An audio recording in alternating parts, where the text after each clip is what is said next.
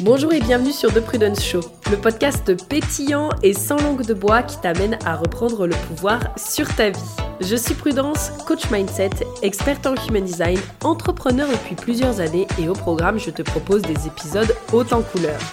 Qu'ils soient en solo ou à plusieurs, tu découvriras des sujets explosifs autour de l'authenticité, du human design, de l'argent, du business et beaucoup d'autres pour enfin t'autoriser à te créer une vie sur mesure et sans compromis. C'est donc le moment de vaquer à tes occupations tout en étant bien à l'écoute et sans plus attendre, let's get started.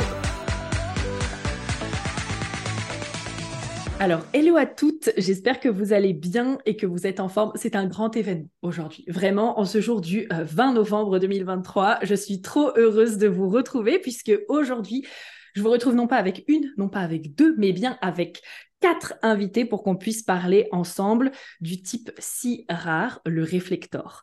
J'avais très hâte de vous faire cette table ronde pour que vous puissiez euh, encore une fois mieux comprendre comment fonctionne le réflector. Euh, est-ce que vraiment il met 28 jours à prendre une décision? Est-ce que c'est vraiment vrai? Euh, Au niveau de son énergie, comment est-ce que ça se passe? Et qu'on puisse justement ben, discuter avec des réflecteurs pour voir comment est-ce qu'elles, elles vivent justement cette énergie au quotidien et puis pouvoir débunker aussi quelques croyances limitantes sur ce type-là. Donc, bah, écoutez, sans plus attendre, je vais les laisser se présenter. On a de très belles invités aujourd'hui. Et puis, ben, Karine, je te laisse la main, du coup. Hello, hello, vraiment ravie d'être là, ravie, enchantée de rencontrer d'autres réflecteurs. J'avoue que j'en connais pas beaucoup, fait que je suis vraiment, euh, vraiment super ravie d'être là. Donc, je suis Karine, je suis mentor d'affaires pour les coachs. Je suis profil 5-1. Donc, c'est hmm. à peu près tout ce que je connais du réflecteur. Je suis pas très calée en human design, donc je suis vraiment contente d'être ici pour en apprendre plus. Ah, super, ça va être génial. Et si tu veux en dire aussi un peu plus, euh, quand tu dis que tu es mentor d'affaires, qu'est-ce que tu aides justement les personnes à faire? Oui, définitivement. Dans le fond, j'aide les coachs à montrer leur entreprise de coaching en ligne. OK, super, génial. Merci Karine pour cette belle présentation. Moi, je me lance. Donc, moi, c'est Stéphanie. Je suis vraiment très, très heureuse de voir euh, toutes ces, tous ces beaux reflets. Hein, c'est vrai que c'est rare pour nous de rencontrer d'autres réflecteurs. Donc, je suis ravie. Merci Prudence pour, euh, pour cette invitation. Mm. Euh, ben, moi, je suis dans la coordination de projet et je suis toute jeune dans le Human Design parce que j'ai fait la formation avec toi, Prudence, euh, la mm. dernière, qui était super. voilà, je suis donc réflecteur 4-6. Et ben, il me tarde à échanger avec d'autres réflecteurs, vraiment, c'est, c'est super d'être là. Oui, génial. Super, merci Steph. Eh ben, je vais poursuivre. Euh, donc moi, c'est Laurie, je suis réflecteur 5-1 aussi. Mhm. Euh, donc déjà qu'on n'est pas beaucoup, on se retrouve 2-5-1 ici. Euh, je, suis très contente d'être avec vous, très curieuse aussi de voir comment chacune vit son type et, la manière mm. qu'on a de l'appréhender. en ce qui me concerne, j'ai créé plusieurs programmes d'accompagnement, principalement pour apprendre à se connaître pour de vrai en faisant une mm. introspection euh, hyper euh, puissante et profonde et puis trouver le projet entrepreneurial qui est le plus aligné euh, avec ce qu'on a envie d'avoir comme impact dans le monde. Donc moi, c'est team entrepreneuriat à fond les ballons et, et je, je te remercie beaucoup pour cette invitation. Et moi, je m'appelle Kayane. Merci Prudence pour cette invitation. C'est vraiment un plaisir de retrouver d'autres réflecteurs aussi, parce que c'est vrai qu'on n'a pas l'habitude de se rencontrer aussi nombreuses autour d'une mm. table ronde. Donc, ça va être chouette de pouvoir échanger sur euh, nos expériences, nos ressentis, etc. Euh, moi, je suis réflecteur 1-3. Euh, je mm. connais mon depuis 2018 ou 2019, quelque chose comme ça. Donc, ça fait un petit moment que j'ai cheminé. Et euh, dans la vie, euh, bah, je, vis mon design de réflecteur et j'accompagne aussi des femmes, des entrepreneurs euh, à mieux se connaître, mieux se comprendre pour s'accepter et, être plus en, plus en paix pardon, avec elles-mêmes dans la vie de tous les jours. Donc, c'est des accompagnements sur mesure. Je n'ai pas de spécificité sur, sur ce que j'accompagne, quelle typologie, parce qu'au final, je me rends compte que, quelles que soient les problématiques, on travaille sur l'être, sur la personne qui est accompagnée. Donc, euh, voilà ce que je fais à distance et euh, en présentiel sur Paris. Super, génial. Merci Kayane. Génial. Bon, écoutez, je suis très heureuse aussi de pouvoir échanger avec vous. Euh, ce que j'aime dans, cette table ronde, c'est que vous allez voir, on a plein justement de, alors là, de profil d'être humain, hein, pas de profil HD, mais de profil d'être humain, euh, qui sont vachement euh, dynamiques, d'autres qui sont beaucoup plus euh, fluides, qui sont à l'écoute, etc. Enfin, ça va être vraiment génial. Et donc déjà, la première question que j'avais envie de vous poser, c'est qu'est-ce que vous avez pensé quand vous avez découvert que vous étiez réflecteur? Genre, est-ce que vous étiez là en mode « Ah oh oui, mais je comprends trop » Ou alors « Quoi? Mais, mais non, moi je me reconnais pas du tout ». Enfin, quel a été vraiment votre premier ressenti? Euh, bah, je, je, vais commencer. Moi, je croyais que mhm. j'étais euh, manifesting generator. Oui, ça m'étonne pas du tout. Donc, euh, quand j'ai découvert ça, j'étais un peu surprise. Il y a une partie de, de, mon ego qui était flattée de faire partie de cette petite partie de la population où je me suis dit, mhm. oh, je suis une personne un peu rare. mais en même temps, j'ai beaucoup plus vu les les faiblesses entre guillemets que ça pouvait avoir euh, comme hmm. beaucoup de personnes je, je, pense qui ont un type non énergétique je me suis dit ah mince du coup je suis condamnée à ne rien pouvoir faire euh, en masse ça veut dire que j'ai pas l'énergie pour hmm. soutenir mes envies mes projets et j'avais l'impression du coup de d'avoir fonctionné toute ma vie un peu euh, contre nature mais j'aimais bien ça, moi, j'aimais bien euh, le mouvement, j'aimais bien euh, mmh. les actions, les projets. Et du coup, découvrir que, que j'étais réflecteur, je suis tout de suite tombée dans le. Ouais, dans l'injonction de bon, bah, ça veut dire que tout ça, faut que tu oublies et il faut que tu passes une vie euh, très chill, avec peu de mouvement. donc, c'était ça ma première réaction, vraiment, quand je l'ai découvert il y a un peu plus de trois ans maintenant. Ma réaction est bien semblable, peut-être parce qu'on a les mêmes profils. Fait que je pense qu'on a. En tout cas, pour moi, j'ai beaucoup d'énergie, il faut que ça bouge, mais en même temps, il y a comme une part de moi qui réalise que, OK, c'est vrai que je peux pas trop en prendre. Parce que si j'essaie de prendre trois, quatre hmm. projets à la fois, comme là, justement, j'ai les deux pieds dedans, puis je suis comme, mais pourquoi j'ai fait ça? euh, c'est là, là que je réalise que j'ai pas l'énergie comme une manifesting generator et euh, ça donne, c'est vraiment bizarre. Je sais pas si c'est comme ça pour toi aussi, Laurie et les autres, mais j'attire énormément de manifesting generators dans mon académie. Hmm. Et, c'est, mais c'est incroyable, là, c'est clair. Là, je le vois que, OK, non, j'ai pas l'énergie d'une manifesting generator, clairement pas, clairement pas. Fait que, tu sais, c'est là la déconnexion. Puis l'autre chose où moi aussi, ça me frustrait un peu, c'était de savoir que dans notre profil, il faut attendre genre 28 jours pour une décision. Hmm. Puis je suis comme, mais non, c'est impossible que je puisse attendre. fait qu'il y a eu cette part-là aussi où je me suis sentie condamnée. Mais après, à un moment donné, on peut choisir, tu sais, de, d'être une victime de ça ou pas, là. Fait que finalement, j'étais comme, ouais, pour moi, j'ai de la difficulté à attendre le 28 jours. Je sais pas pour vous autres, puis j'ai hâte d'en vous entendre là-dessus. Mais je trouve ça vraiment difficile pour moi d'attendre aussi longtemps. Hmm. Euh, moi, c'était hyper intéressant parce qu'en fait, euh, j'ai entendu parler du human design, donc je suis allée sur le calculateur pour euh, calculer. Et puis bon, j'ai vu un truc super complexe et j'ai fait, oh, encore un truc qui te dit qui tu es, etc. J'ai fermé l'onglet et en fait, je crois que c'est deux semaines après, c'est revenu. J'ai recalculé, je me suis réintéressée. Et, euh, en fait, ça a été fulgurant, surtout quand j'ai reçu ma première lecture, parce que je me suis dit, hmm. avec ma date et mon heure de naissance, tu peux avoir autant d'informations. Donc c'est ça qui a été vraiment la révélation pour moi, c'était la lecture. Parce que avant ça, quand je lisais des trucs sur le réflecteur de vous êtes le miroir du monde, euh, des trucs comme ça, un petit peu euh, dire euh, on veut-tu en voilà parce que mmh. j'en vois encore plein euh, sur Instagram. À chaque fois ça m'irrisse un peu le poil parce que je veux enfin je comprends pas ce qu'il peut y avoir derrière derrière donc voilà. Donc c'est euh, c'est ça qui a mmh. été la première réaction. Et puis après parler avec d'autres réflecteurs ça a été aussi ce qui m'a permis de, de, mieux comprendre et tout. Et puis c'est vrai que ça m'a aussi surtout le human design et je vois ça aussi avec mes clientes permis de, de, de comprendre tout ce que j'essayais de mmh changer à propos de moi-même, genre pourquoi je suis pas productive, euh, pourquoi je mmh. temps à prendre des décisions j'hésite autant, etc. En fait, c'est comme si c'était une révélation sur, au lieu de faire du développement personnel toxique, de attends que je change pour devenir quelqu'un d'autre, bah, ça m'a permis de me dire, ok, en fait, non, c'est normal comme je fonctionne, il va juste falloir l'accepter, comprendre pourquoi je fonctionne comme ça et comment je peux faire au mieux pour euh, adopter euh, ce comportement-là, ces manières d'être et de fonctionner. Et, et du mmh. coup, après, tout devient beaucoup plus fluide, quoi. Alors pour moi, c'était la cata. Vraiment. Je me suis dit, ah non, mais c'est pour ça, ça explique tout et voilà, je suis différente, je hmm. le savais, voilà, je ne fonctionne pas comme tout le monde, nanana. Et c'est vrai que le HD, il est revenu hein, plusieurs fois, mais vraiment, euh, il a insisté. Et plus ça a été, plus j'ai, je suis allée vraiment en profondeur pour voir qu'est-ce que ça signifie vraiment. Et d'un point de vue énergétique, effectivement, moi aussi, je me prenais pour une manifesteur générateur à fond, hein, vraiment. D'ailleurs, tous mes amis sont pratiquement que ça. C'est très drôle. Ouais, je, je bague sur, sur, cette, sur cette vague.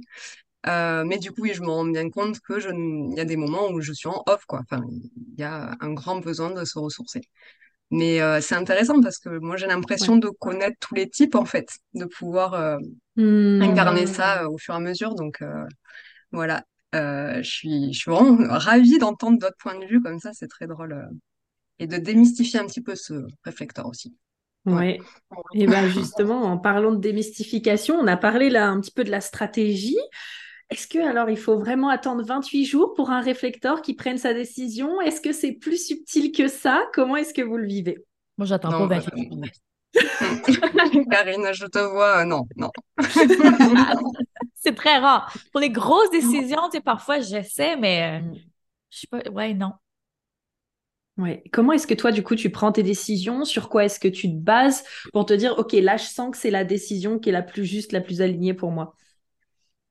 Mais je te dirais vraiment que c'est comme une, c'est une question de comme d'instinct, de feeling. Je suis comme, OK, est-ce que ça mmh. fit dans ma grande vision? Je me base beaucoup là-dessus. C'est pour mes, pour mes mmh. décisions. Est-ce que ça va ou pas? mais je réalise que c'est peut-être pas nécessairement la meilleure façon parce que des fois, je m'écoute pas encore. Je suis encore dans le stade où j'ai la difficulté à, mm-hmm. pas trop en mettre dans mon assiette, mais euh, c'est vraiment la réflexion que j'ai dernièrement. Je suis comme, OK, il faut vraiment que je ralentisse, vraiment que je ralentisse. Puis je réalise qu'à chaque fois où j'ai fait ça, où j'ai vraiment ralenti, j'ai pris mm. moins de projets, j'ai vraiment simplifié les trucs, c'est là où j'étais où j'étais le mieux, où j'avais le, le, le, plus de succès, le plus de flow.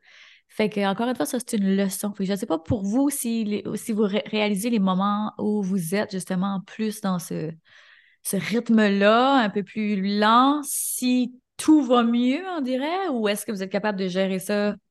Oui, je ne sais pas. Moi, j'ai, de la difficulté à attendre 28 jours. Hmm. Je suis impatiente. J'adore. Laurie, je sens que tu as envie de dire oui. Oui. tellement. Je me sentais tellement impatiente euh, avant. En vrai, c'est un des points qui m'a le plus euh, frustrée de savoir qu'il fallait attendre pour prendre des décisions parce que je fonctionnais euh, complètement à l'opposé de ça. je pensais être hmm. hyper intuitif, pouvoir prendre mes décisions dans la seconde. Et en hmm. fait, j'ai vraiment eu de la résistance avec ce point-là. Tu vois, je me disais, je suis d'accord avec tout, sauf ça. Ça, je veux pas. Mmh.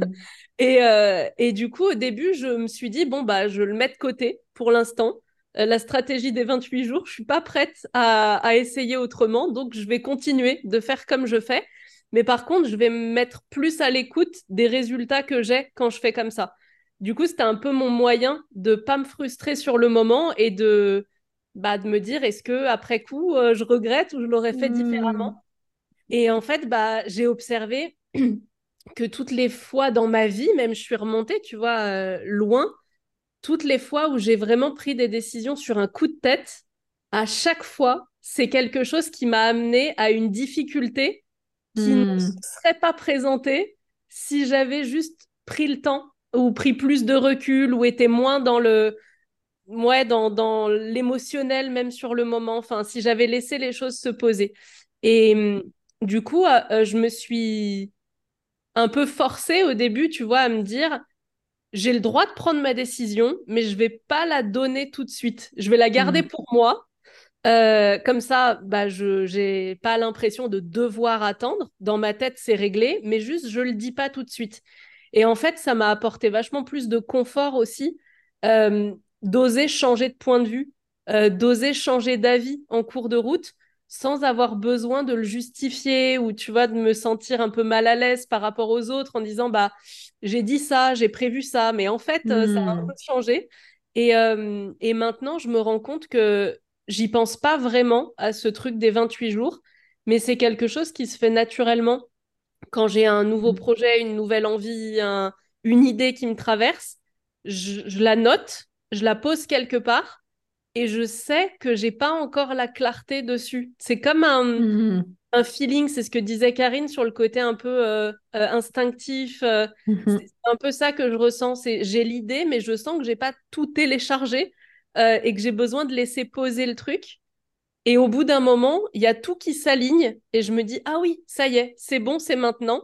Et très souvent, quand je regarde, bah il y a plus d'un mois qui s'est passé entre le moment où j'ai eu l'idée hmm. et le moment où j'ai fait les choses. Donc maintenant, j'y pense plus mais j'observe que ça, se fait naturellement et surtout ça me ça me va mieux, ça marche beaucoup mieux.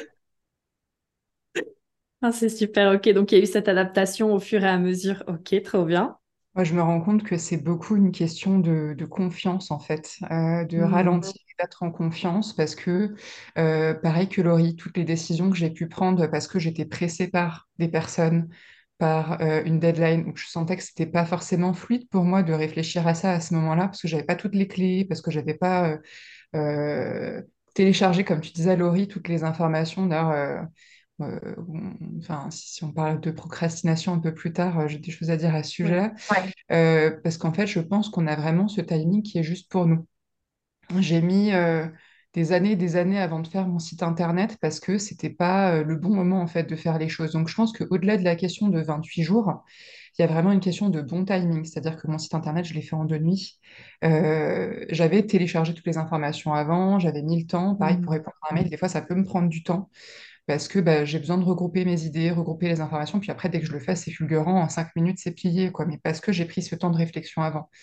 Et euh, pour des décisions plus longues, bah, c'est vrai que comme, euh, comme Laurie, maintenant je note, euh, je note mon idée, j'y pense plus trop. Des fois, ça me revient, je me dis, ah, hmm, bof. Et en fait, je me rends compte que pour les décisions qu'il faut prendre assez rapidement, s'il y a une hésitation, c'est que c'est pas fluide. Et au-delà de ça, je le sens dans mon corps. En fait, un des tips que je pourrais partager aux personnes qui, bah, qui sont réflecteurs, qui nous écoutent ou qui connaissent des réflecteurs, c'est vraiment euh, de comprendre qu'ils ont besoin de temps, de comprendre qu'ils ont besoin de ralentir, euh, de comprendre qu'ils peuvent aussi changer euh, de, de, bord, en fait, et que mm. c'est OK de dire oui, on a envie d'aller voir des amis, qu'en fait, finalement, on ne le sent plus trop ce, jour-là. Et, donc, nous aussi, en tant que réflecteurs, de s'autoriser à, bouger à ce niveau-là. Et, et, maintenant, comme je passe beaucoup, beaucoup, beaucoup de temps toute seule, je sens quand c'est fluide ou pas. C'est-à-dire que à l'intérieur de mon corps, c'est pas comme un générateur qui va hmm. sentir un oui ou un non dans son ventre. Juste en pensant au truc, je sens comme si ça bloquait la circulation de l'énergie dans mon corps. Enfin, je sais pas comment préciser ça, mais c'est vraiment comme si je sentais une résistance à l'intérieur de mon corps ou que un genre de truc un peu fluide qui circule, qui est léger, qui, euh, qui, passe bien. Et, euh, et, pareil, un truc aussi rétrospectivement que je vois, c'est que toutes les décisions que euh, j'aurais pu vouloir prendre de manière, entre guillemets, stratégique, par le mental de ah attends si je fais ça ça va m'amener mmh. ça etc etc je me rends compte qu'en fait euh, c'est des décisions un peu pourries quoi. Parce que au final là je vois avec le recul qu'il y a eu plein de surprises entre guillemets où euh, j'ai suivi l'élan de la fluidité. À un moment je me suis dit tiens c'est fluide de contacter telle personne là à ce moment là j'ai envie de lui proposer ça et en fait je savais pas du tout où ça allait me mener. Je savais il y avait pas de stratégie derrière de ah tiens ça va mener ceci ça c'est vraiment un élan du cœur où je suis allée et en fait, euh, de fil en aiguille, il s'est passé des choses que j'aurais absolument pas pu prédire ou prévoir ou même mentaliser ou imaginer. Et en fait, tu te rends compte que ben, l'autoroute, elle se dévoile comme ça. Quoi. C'est, tu suis ta fluidité, tu suis là où tu sens que c'est juste d'être, tu suis ton cœur. Et en fait, il n'y a pas de euh, truc à prédire. C'est vraiment à l'instant présent, en confiance avec ce qui est juste. Et puis quand c'est le bon timing, c'est le bon timing. Quoi. Donc c'est vraiment cette question d'avoir confiance et de ralentir, je pense, la clé euh, de mon côté. Ok, super. Merci, ça me donne grave envie de, rebondir. Du coup, je vais juste attendre que Steph, elle nous partage un petit peu comment est-ce qu'elle, elle voit la chose. Et après, je vais rebondir sur certaines choses que vous avez dit pour qu'on puisse approfondir un petit peu. Bah moi, je vous rejoins un petit peu toutes les trois. Euh, c'est vrai que j'ai beaucoup d'impatience. En bon petit bélier que je suis, en plus, euh, vraiment, euh, c'était très frustrant. On fonce. Et en fait, je m'aperçois que de... Oui, ça m'a amené toujours dans des murs. Hein. je ne vais pas me le cacher. Euh, mais du coup, maintenant, je prends le temps vraiment de ressentir avant d'agir. C'est ma phrase, maintenant, c'est ressent avant d'agir. Et du coup, ça se fait dans cette fluidité, mais il y a un mouvement dans cette fluidité et qui me correspond mmh. totalement. Et ce que j'avais aussi comme euh, souci avant, on va dire, c'est que euh, j'étais très dans l'engagement. Moi, si je m'engage dans quelque chose, j'y vais jusqu'au bout, blablabla. Et en fait, je me rends compte que maintenant, je, je ne fais plus ça. C'est-à-dire que si même après m'être engagée, je vois que ça ne me correspond pas, ben j'en parle à la personne et, et je reviens en, arrière, on va dire, et tout va bien, parce mm. que c'est, j'ai communiqué sainement un besoin, on va dire, et donc ça se passe très très bien comme ça. Ok, super. Merci vraiment pour tous ces partages. Et donc là, euh, je rebondis déjà sur ce que Kayane elle disait, parce que j'aimerais avoir votre opinion à toute là-dessus sur cette notion de bon timing. En tant que réflecteur, comment est-ce que vous vivez cette notion de bon timing? Et surtout, euh, pour vous, comment est-ce que vous faites la différence euh, entre, OK, bon, bah là, c'est le timing qui est juste, comme tu disais, Kayane, j'ai attendu parce que j'avais pas toutes les informations et du coup, ben, par contre, quand j'ai fait mon site, genre en deux nuits, je l'ai fait. Et puis ce côté où on peut voir aussi beaucoup dans le human design, non, mais c'est pas le timing. Et puis en fait, derrière, ça cache un petit peu euh, une excuse. Donc pour vous, comment est-ce que vous voyez ça? Et ouais, comment est-ce que vous le vivez? Est-ce que vous croyez aussi au bon timing? Ça, je trouve que c'est une question mm. euh, ultra intéressante. Ouais, moi, je j'y crois parce que je l'expérimente. c'est vraiment mhm. très très très beau, même les synchronicités. Quand on est vraiment aligné, euh, voilà, c'est tout mhm. fluide, ça se passe.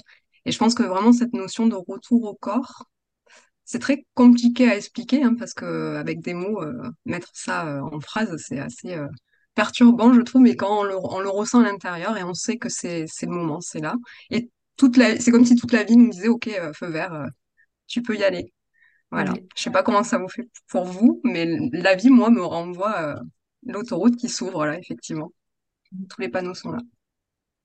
Ben, moi, ce qui, me, ce qui me vient, cette question, elle est hyper intéressante. ce qui me vient spontanément, c'est à quel point dans toutes les sphères de ma vie, j'ai l'habitude d'être honnête avec moi ou pas. Euh, hmm. J'ai l'impression qu'il y a une, enfin, en ce qui me concerne, une histoire d'honnêteté, de me dire, euh, est-ce que je suis en train de me raconter des histoires pour ne pas avancer et attendre le bon timing? Ou est-ce que vraiment je le ressens pas? Et là, du coup, je rejoins ce que disent les filles, c'est un truc dans mon corps. Euh, parfois, ma tête, mon mental me dit, mais oui, évidemment, c'est une bonne idée, c'est stratégique, c'est logique, c'est tout va bien. Et je sais pas, il y a comme quelque chose qui m'empêche de passer à l'action ou alors je vais mettre plus de temps ou et en fait juste d'observer ça alors que j'ai un tempérament où je j'arrive à passer à l'action facilement et rapidement quand je me vois mettre plus de temps ou complexifier le processus je me dis ah peut-être que peut-être que c'est pas ça mais ça me fait vraiment penser à ce, truc d'être honnête envers soi-même et prendre cette hmm. habitude de moi, je sais pas, pas se raconter des salades et bon, bah, des fois, j'ai juste envie de procrastiner et je suis OK avec ça et donc je me le dis. Mais je me fais pas croire que euh, c'est pas encore le timing, donc il faut que j'attende. Tu vois, juste des fois, bah, j'ai pas envie, j'ai pas envie, c'est OK. J'ai appris à, lâcher ça et à me dire, je peux pas euh, me demander d'être toujours performante si je m'autorise pas des moments pour me régénérer aussi. Hmm. Et ça, avant de connaître mon design, je ne l'avais pas du tout intégré. Pour moi, je voulais tout le temps être dans la performance. Je voulais tout le temps être dans l'action. Enfin, voilà, vraiment formatage euh, générateur et, et mhm. centre sacral activé autour de moi. Euh, et, maintenant, je, je, fais cette balance-là. Donc, j'accepte que des fois, j'ai juste pas envie. Mais c'est complètement différent dans, dans mes ressentis juste un truc de flemme, j'ai pas envie, je veux me reposer, et un truc de j'ai envie de passer à l'action, mais il y a quelque chose qui coince. Et c'est souvent ce il y a quelque chose qui coince qui me fait dire c'est peut-être pas la bonne action. Super. Karine, je sens que tu valides. C'est vraiment une belle conversation parce que je réalise qu'il y a, en direct dans les derniers mois, j'ai vraiment été en mode performance. Puis là, j'ai l'impression que, que c'est la conversation que j'ai avec mon mari hein. C'est comme si j'ai le, bouton, euh, en anglais, on va dire le piton collé, là. Puis là, je suis juste mm. plus capable. Puis là, je suis juste au niveau de ma tête tout le temps et j'arrive plus à connecter avec mon corps. Fait que quand vient le temps d'écrire des pauses, de créer, j'ai plus de jus. Fait que là, je réalise que, OK, il faut vraiment que je ralentisse, là, comme c'est impératif, parce que là, j'ai vraiment comme la j'avais la croyance dans les derniers temps, puis je réalise que c'est comme ça que j'agissais, puis je prenais toutes mes décisions, que laisse faire le timing. Le timing, il faut que tu le forces. J'avais comme, puis là, puis je suis dans hmm. l'introspection, que j'ai l'impression que j'ai beaucoup forcé le timing ces derniers temps, au lieu d'être vraiment dans mon autorité, si on veut, puis de de vraiment ralentir, puis de plus le ressentir. Parce que je le ressens, là, je vous entends dire ça, puis comme, hey, oui, c'est vrai que ça fait de ça souvent, puis j'étais comme, non, pareil. euh, ouais, fait que des fois, on s'écoute pas, mais, mais c'est pas, euh, c'est pas un hasard qu'on est ici aujourd'hui. Ben, merci, ça me fait du bien, ça me fait réaliser que, que je relaxe un peu. Ah, complètement. J'adore. Et euh, du coup, je trouve quand même que là, on parle de ça, mais des fois, je trouve que c'est un peu euh, difficile de trouver la limite entre quand est-ce qu'on essaye de forcer la vie et en même temps, on sait qu'on est dans une action et qu'on a envie de se donner à 3000%. Je trouve que des fois, tu es un peu là en mode, euh, bah ouais, mais j'ai trop envie de passer à l'action. Et il y a des saisons aussi. Voilà, il y a des saisons. Il y a des saisons. Là, je suis comme, on est vraiment dans un rush de fin d'année. Fait sais, des fois, je trouve ça difficile. Je ne sais pas comment vous, vous gérez ça, mais j'ai l'impression qu'il y a mm-hmm. des fois que c'est comme, OK, mais il faut que ça soit fait d'une certaine façon. Mm. Mais est-ce que le faux, c'est un faux faux? fait que, ouais, des fois, j'ai de la difficulté à, balancer ça. Là. Naviguer. Kéane, si tu veux rebondir, puis justement, euh, Laurie a abordé la procrastination aussi, donc si tu veux rebondir sur ce que tu voulais nous partager autour de la procrastination également. Ouais, bah en fait, par rapport à ce que vous disiez sur le bon timing, pour moi, c'est aussi une question, comme tu disais, Laurie, de résistance. C'est-à-dire que si tu vois qu'il y a quelque chose qui n'est pas fluide dans ce que tu fais, par exemple, je sais pas, tu t'embarques à, euh, je donne un exemple un peu bateau, c'est-à-dire tu te dis tu vas sortir et puis je sais pas, le temps se met à se couvrir alors qu'il y avait un beau soleil qui t'invitait à sortir, puis je sais pas, au moment où tu te prépares, truc qui tombe par terre, etc. Enfin, je sais pas, il y, y, a plein de petites choses tu te prends la porte. à observer de, euh, voilà, tu vois, il y a des petites résistances sur le chemin, il y a quelque chose qui est pas fluide, ah tiens, tu dis, ah j'ai oublié de faire tel truc qui était important. Pour moi, c'est une question de, bon, c'est un exemple un peu bateau, mais dès que tu vois qu'il y a des résistances, ou je sais pas, tu dis, tu vas modifier ton site internet et puis ton wifi déconne, enfin, c'est que c'est pas fluide. Tu vois, il y a des choses qui t'invitent à aller regarder autre chose. Et euh, l'idée, c'est vraiment d'écouter, de, se recentrer à ce moment-là et de ne pas aller dans le mental de Ah, mais euh, ça fait, euh, c'était le bon moment pour que je le fasse. En fait, finalement, c'était pas le bon moment. Pareil pour les décisions, on parlait des 28 jours. Il y a des fois, moi, c'est plus, plusieurs cycles de 28 jours, ça, on n'en a pas parlé, mais des fois, ça peut être plus. Et, et, au moment où j'ai pris la décision, il peut y avoir une déception. C'est-à-dire qu'il y a un moment donné, j'avais hésité entre plusieurs accompagnements c'était il y a deux ans, un truc comme ça. J'avais bien entendu mon cycle de 28 jours, j'avais bien dit aux personnes que j'avais sollicitées que j'allais avoir besoin de temps pour prendre ma décision, elles savaient que j'étais réflecteur, etc.. Et en fait, au moment où j'ai pris ma décision, euh, je, tombe face à une déception. donc là, je me suis dit, bon, en fait, finalement, la décision que j'avais prise, au moment où j'ai eu un petit peu de, contrariété de attends, mais j'ai quand même attendu les 28 jours et finalement c'était quand même pas ça, etc. etc. En fait, tu te rends compte que bah, c'était pas fluide parce qu'il y a eu euh, quelque chose qui s'est pas passé comme prévu. Euh, la personne euh, avait décidé d'augmenter ses tarifs mais ne m'a pas prévenu entre temps, ne m'a pas dit que son tarif était valable un certain temps. Donc, tu vois, c'est des choses où tu te dis bon, il y, a des contrariétés, il y a des trucs qui sont pas fluides, donc ça, crée ça. Et autrement, je vois aussi la place des interférences des autres c'est-à-dire que quand tu es entouré de d'autres personnes, tu peux te sentir mm. poussé dans à aller dans une direction. Puis en fait, quand tu sors du cercle avec les personnes où tu captes en fait les attentes, les envies, les désirs, parfois même l'appétit des autres, c'est-à-dire que tu es à table, tu n'aurais jamais commandé une raclette parce que tu ne te serais pas dit Ah, j'ai envie de manger une raclette. Si tu étais tout seul chez toi, tu te serais dit Raclette ou pas raclette? Non, tu te serais dit Ah non, finalement, j'ai envie d'une petite salade, ça va bien. Mais tu es à table avec les autres, tout le monde prend une raclette et du coup, tu vas t'engouffrer avec plein de raclettes et tout. Et en fait, c'était pas ton envie parce que tu vas capter le désir, l'appétit des autres. Donc ça, c'est un exemple pour l'appétit, mais, mais du coup, il y a ces interférences-là qui peuvent jouer et on peut aussi euh, des fois euh, euh, sentir ça, quoi. Tu vois, dans, notre processus de décision, c'est bien de se libérer des injonctions et des interférences des autres. Et par rapport à la procrastination, ce que je vois, c'est que pour, pour, contrebalancer avec le est-ce que c'est nous qui créons cette résistance-là ou pas, je vois que toutes les fois où j'ai essayé de forcer des choses, bah, c'était plus lourd à faire. Par exemple, tu dois répondre à un mail, tu te presses pour le faire, bah, ça va mettre plus de temps. Alors que si tu le fais au bon timing, enfin je dis un mail, mais ça peut être plein d'autres choses, hein, euh, ça va être tout fluide, tout accéléré, tout naturel, euh, en deux-deux, ça va être plié. Et par rapport à la procrastination, ce que je me rends compte, c'est que euh, on, a parfois besoin de temps pour télécharger les bonnes informations, euh, par exemple, tu veux regrouper une liste d'idées pour faire un podcast, bah, tu vas pas le faire le jour même, mais tu vas regrouper les idées, laisser infuser, renoter des choses, modifier la formulation, etc. Puis ensuite, ça va, ça va se faire naturellement. Euh, alors que si tu dis, ah non, c'est le lundi qu'il faut que j'enregistre mon podcast, bah, c'est peut-être pas lundi qu'il fallait le faire, quoi. Tu vois, ça, c'est le mental qui va venir poser une, contrainte, quelque chose de mhm. lourd, à mon sens, en tout cas, de ce que j'ai pu observer. Pareil pour l'histoire de faire une valise. Bah, je me retrouve souvent à faire ma valise à la dernière minute, mais avant ça, eh ben, j'ai noté tout ce qu'il fallait que je... Enfin, genre, ah tiens, il faudrait que je pense à prendre ça. Ah tiens, il faudrait que je pense à prendre ça. Mais ma valise, je l'ai fait à la, dernière, à la dernière minute. Bon, après, c'est une histoire de racines non définies, mais bon, mm. ça, on en reparlera. Mais, mais du coup, au final, je me, petit à petit, je me déconditionne de cette truc un peu caustique qui me pollue de Attends, t'as toujours pas fait ça, t'as toujours pas fait ça. J'enlève un peu cette charge-là, mais je me dis Tu vas le faire au bon moment, mais par mm. contre, ce temps-là, c'est un temps de préparation pour éviter, euh, voilà, après il y a la procrastination euh, dynamique aussi hein, euh, mm. qu'on peut avoir. Et puis après, comme tu disais, Laurie, il y a des fois où on s'auto-sabote nous-mêmes, mais ça, ça reste de l'observation de soi et, comprendre un petit peu rétrospectivement comment on a fonctionné jusque-là. Oui, alors du coup, c'est trop intéressant parce que là, tu me donnes envie de rebondir sur un sujet, sachant qu'il y a aussi cette, cette fluidité.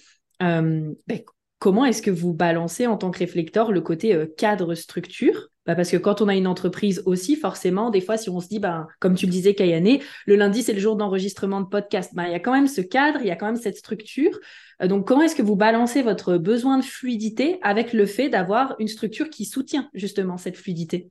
Suis vraiment dans la structure. C'est peut-être ça, c'est peut-être un problème aussi. C'est peut-être un problème. Pour te connaître, euh, c'est vrai. je suis vraiment dans la structure. Donc, tu j'ai vraiment mes journées, tu sais, mardi, jeudi, coaching. Tu sais, je suis vraiment très cadrée. Mais j'ai appris, par exemple, que lorsque, par exemple, je suis supposée d'enregistrer un épisode de podcast et là, ça bloque, puis là, ça fonctionne vraiment pas. Maintenant, je suis capable de dire, OK, arrête de forcer, va faire autre chose. Fait que c'est la même chose pour, tes créations. C'était mon bloc de création. Mettons que ça vient pas, c'est bon, je vais pas passer 45 minutes à essayer de forcer. Je vais aller faire autre chose. Mais sinon, je reste quand même avec une certaine structure. Moi, ça me rassure de, mmh. fonctionner comme ça parce que sinon, oui, j'ai une grosse tendance à procrastiner aussi. Fait que, ouais. C'est ce que je fais. Super.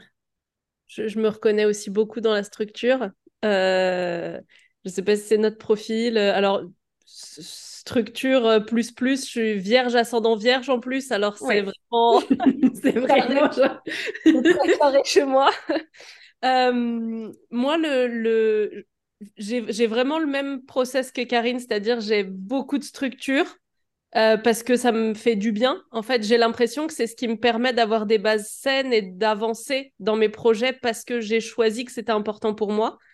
Euh, par contre, quand c'est pas des choses importantes pour moi, mais ça revient à ce qu'on disait sur les décisions, bah ça m'est égal que les choses prennent du temps, qu'il n'y ait pas de structure, qu'il peu importe. Mais si j'ai décidé que ce truc est important pour moi, ce qui hmm. rejoint bah, ma vision et toutes ces choses-là, où est-ce que j'ai envie d'aller, qu'est-ce qui va me faire du bien, bah, ça, comme si ça me donne la force, ça me donne le carburant euh, pour me mettre en action, même s'il y a des choses qui me plaisent moins. Euh, je me raccroche beaucoup à pourquoi je le fais. Pas parce que je prends du plaisir à le faire là, aujourd'hui, tout de suite, mais parce que je sais que le faire va m'amener à ressentir la satisfaction de l'avoir terminé, euh, le, l'émerveillement de voir ce que ça va donner. Enfin, c'est, vraiment, j'ai un vrai besoin de me raccrocher et à la vision et à la raison d'être de chacune des actions qui sont là.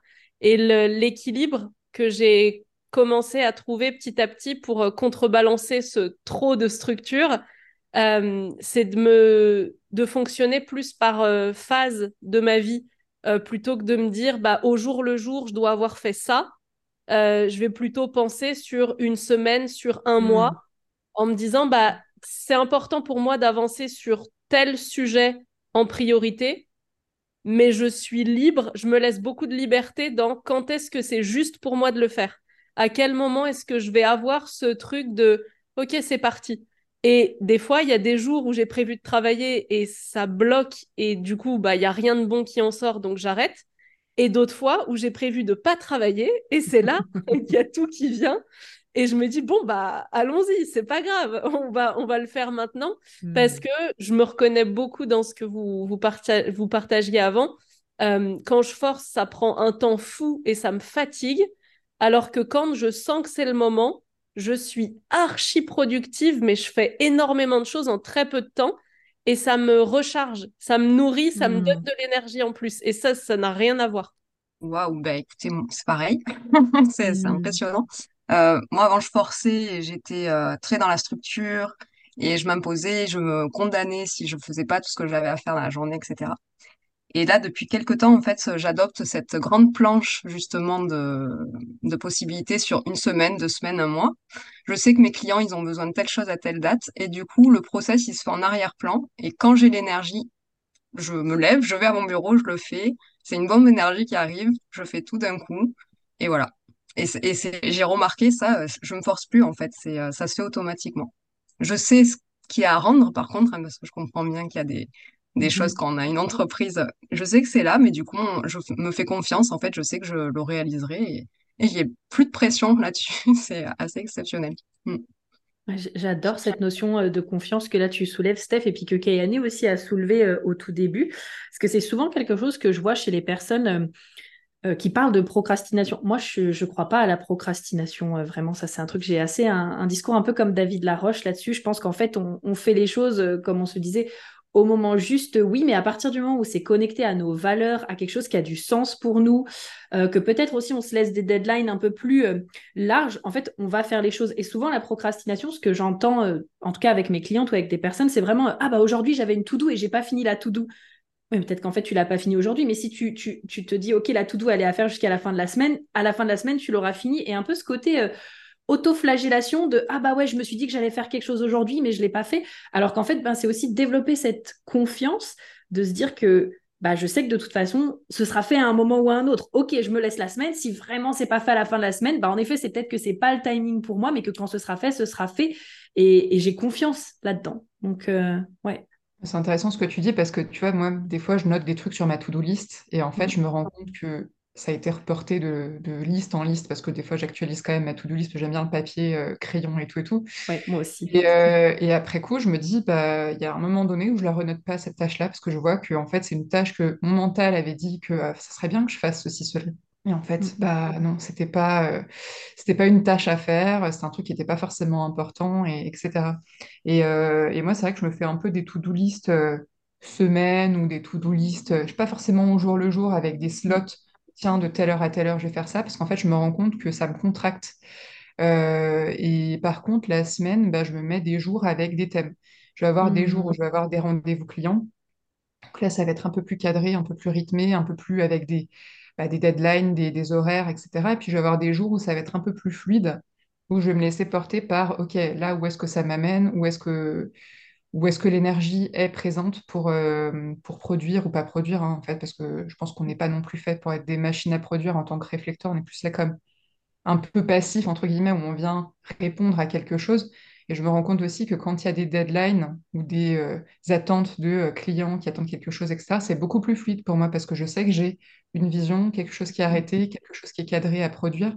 Et donc, ça va, ça va beaucoup plus vite.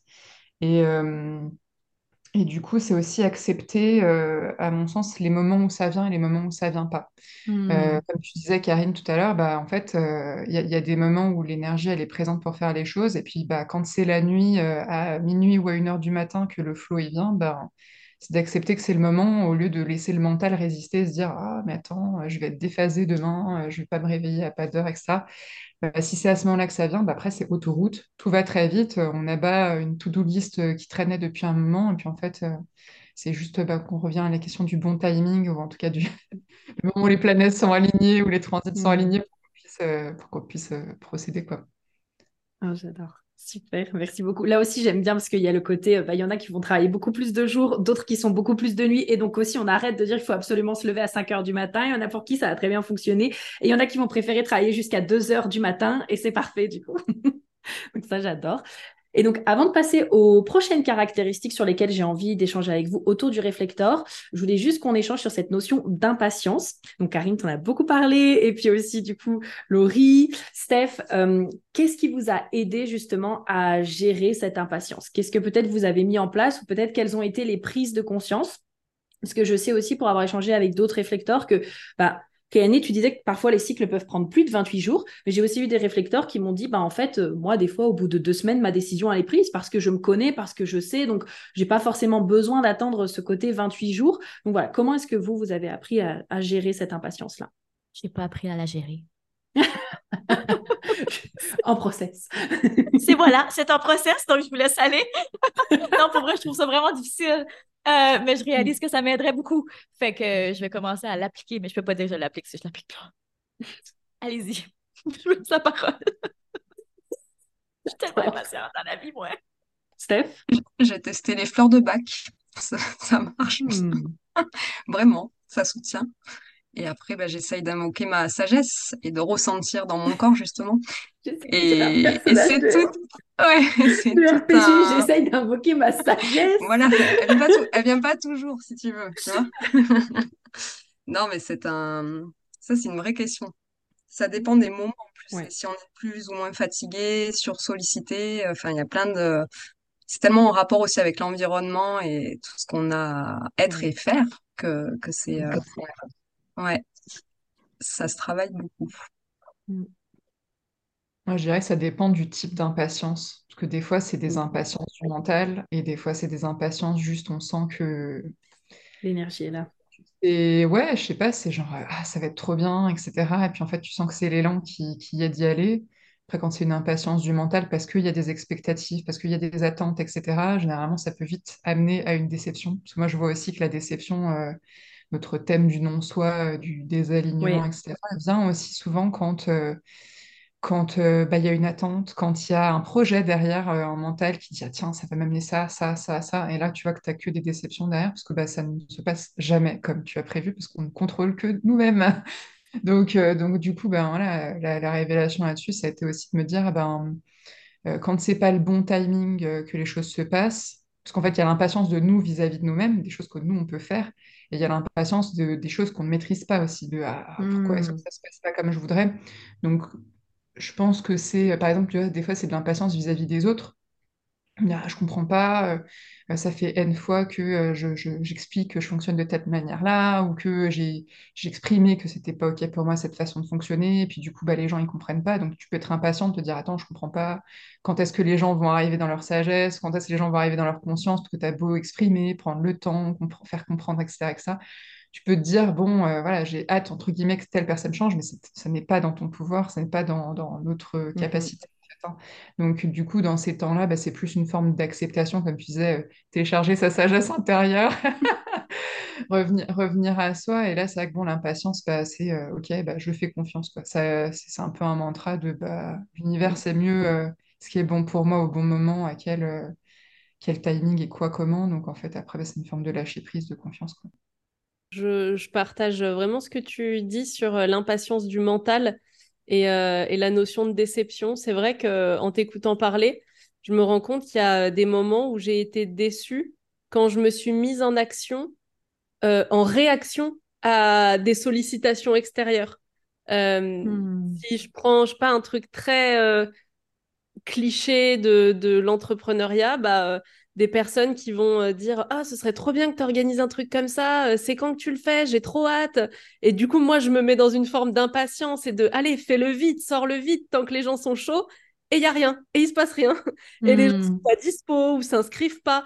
Et là je rentre dans une forme de déception où je me dis attends mais en fait c'était pas pour moi que je me suis mise en action.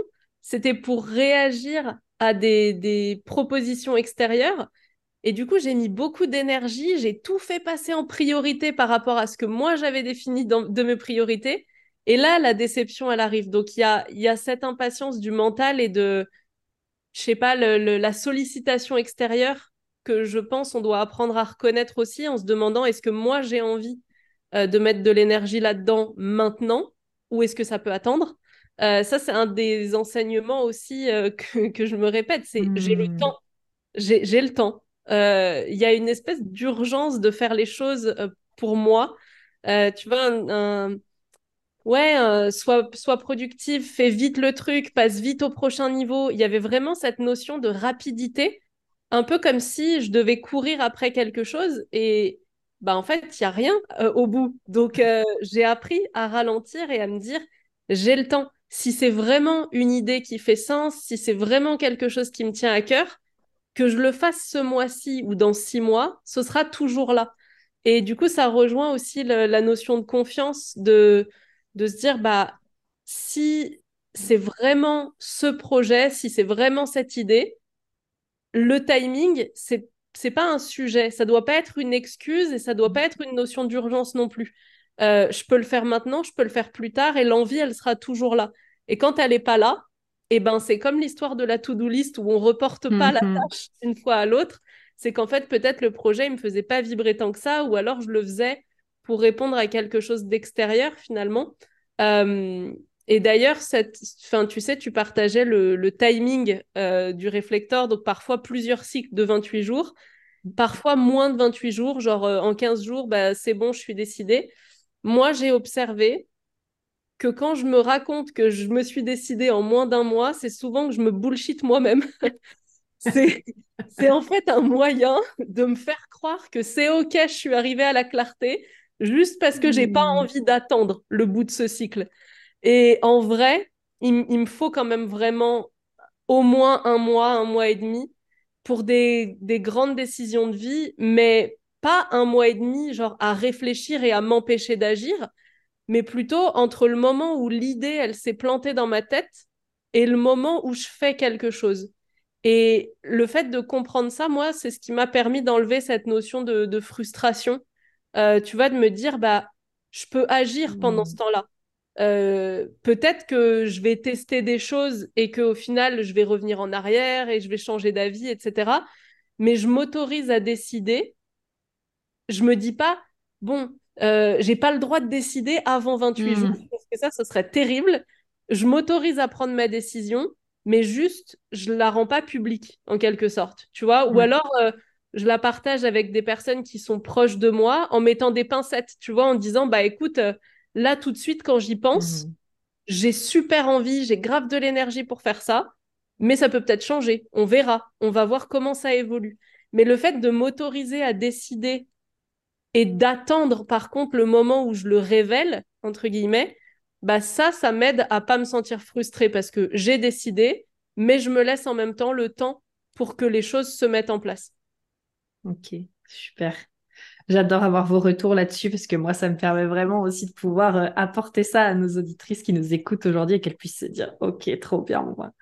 C'est ok si je fonctionne comme ça aussi. Et là, vous avez beaucoup apporté donc euh, cette notion de, ok, déception. On va partir là-dessus. Donc votre nom soit qui est la déception. Parfois, on parle aussi justement de désillusion. Et donc votre signature qui est la surprise. J'aime bien aussi mettre l'émerveillement. Tu l'as dit tout à l'heure, Laurie, ce mot émerveillement, je trouve qu'il correspond bien aussi justement au réflecteur. Comment est-ce que, euh, si vous, vous avez déjà été certaine à partager justement sur la déception, euh, mais du coup pour les autres aussi, comment est-ce que vous vivez cette notion de déception? Qu'est-ce qui peut déclencher cette déception Et puis surtout, qu'est-ce que la surprise aussi pour vous et qu'est-ce qui vous surprend Qu'est-ce qui vous émerveille au quotidien? Moi, je dirais que la déception, c'est vraiment quand c'est pas aligné. Hein. Mais c'est souvent après que je suis comme, OK, quand je le ressens intense, je suis donc bien déçue. Puis quand je prends le temps de regarder, je suis comme, OK, mais c'était pas aligné. Fait qu'on dirait que plus vite, ça me ramène, ben, OK, c'est pas grave, maintenant on avance, c'était pas aligné. Tu sais, je reste moins longtemps dans cette déception-là, si on veut. Euh, puis pour les surprises, encore une fois, moi, on dirait que je sais pas si je suis pas rapide à réaliser. Ben, je suis vraiment pas rapide. Ça, c'est une chose, je sais pas pour vous. je suis vraiment pas rapide. Je regarde mon mari qui, lui, est un générateur, puis let's go, les projets, ça y va. Moi, je suis là, ça me prend genre le triple du temps pour faire la même chose que lui fait.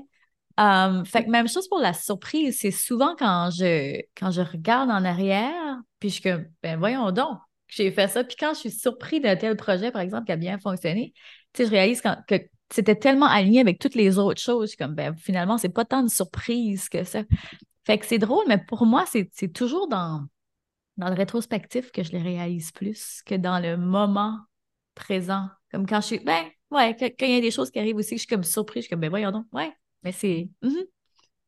Ah, Voilà. J'adore avoir ton partage parce que souvent, tu sais, quand euh, on parle des réflecteurs, en tout cas des différents retours que j'ai eus ou ce que j'ai pu apprendre aussi, il y a ce côté, ben voilà, euh, si vous voulez faire plaisir à votre réflecteur, euh, préparez-lui son thé préféré, ça va le surprendre, tu vois. Et là, c'est l'une Ah des non. premières fois où j'apprends, enfin, où tu vois, où j'entends quelqu'un dire, ok, ben en fait, moi, ce qui me surprend, c'est de regarder dans le rétroviseur Ouais. et me dire, waouh, je suis surprise de comment ça s'est unfold, en fait, ce qui s'est fait. Mais je, je, je déteste être surprise. Je sais pas pour vous, mais moi, je Ah déteste être Hmm. surprise. Je déteste que ma routine soit chamboulée. Euh, Hmm. je, je déteste ça, les surprises. À moins que c'est une petite sacoche Chanel, là. Non, mais je, je- blague, je blague. Euh, mais, mais On note, Karine, on note. Là, je vais être OK. Mais pour vrai, j'aime pas ça, être dérangée de ma, de ma routine ou. euh, ouais, j'aime j'aime pas Hmm. beaucoup les surprises. C'est bizarre. Ben, ce genre de surprise-là, ce qui me déloge de ma routine. Ouais. Ok. J'ai hâte de vous entendre là-dessus. Moi, Je pense que ça dépend un petit peu de, encore une fois, cette notion de est-ce qu'on a des attentes? Est-ce que le mental a prédit quelque chose? Ah, euh, il faudrait que ça se passe comme ceci, il faudrait que ça se passe comme cela? Et en fait, tout ça, ça crée de la déception. Et, et pareil que toi, Karine. Enfin, j'aime bien quand mon environnement, il est safe, quand je sais à l'avance où je vais, euh, anticiper un petit peu les choses. Alors, euh, j'aime bien les surprises aussi, mais il faut pas me dire qu'il va y avoir une surprise, parce que sinon, ça, c'est le genre de truc, ça va me stresser quand Mm. on me dit, ah, on a une surprise pour toi, c'est... C'est quoi? Qu'est-ce qui se passe? Ça, c'est ma Mhm. ligne 1 qui a besoin d'investiguer, qui a besoin de, de, de savoir, de sécuriser, d'anticiper et tout et tout. Mais euh, mais il y a vraiment cette notion-là de, pour moi, l'émerveillement, il vient vraiment beaucoup quand je suis dans des états de non-attente, quand je suis vraiment dans des états de réception dans l'instant présent, où euh, je vais sortir et puis je sais pas, je vais voir, euh, entendre le, son des oiseaux, euh, voir des, des, une libellule se poser, etc. Alors des choses que j'avais pas attendues, qui sont pas censées être présentes à cet endroit-là, au moment où je suis, etc. Tout ça, c'est des choses qui vont m'amener à cet état un peu de bliss, comme on dit en anglais. Euh, Hmm. vraiment, tout va me paraître beau, tout va me paraître fluide, magique. euh, Le sourire d'une personne que je vais croiser, euh, le mail que je vais recevoir euh, d'une ancienne cliente. Enfin, c'est des, des petites choses comme ça qui sont euh, inattendues, imprédictibles, imprévisibles, euh, qui amènent cet état d'émerveillement où on se, on se dit que en fait, tout est fluide, tout est aligné, tout est beau, tout est magique. Et vraiment, enfin, moi, c'est des, des choses que j'ai connectées, euh, que je connecte de plus en plus.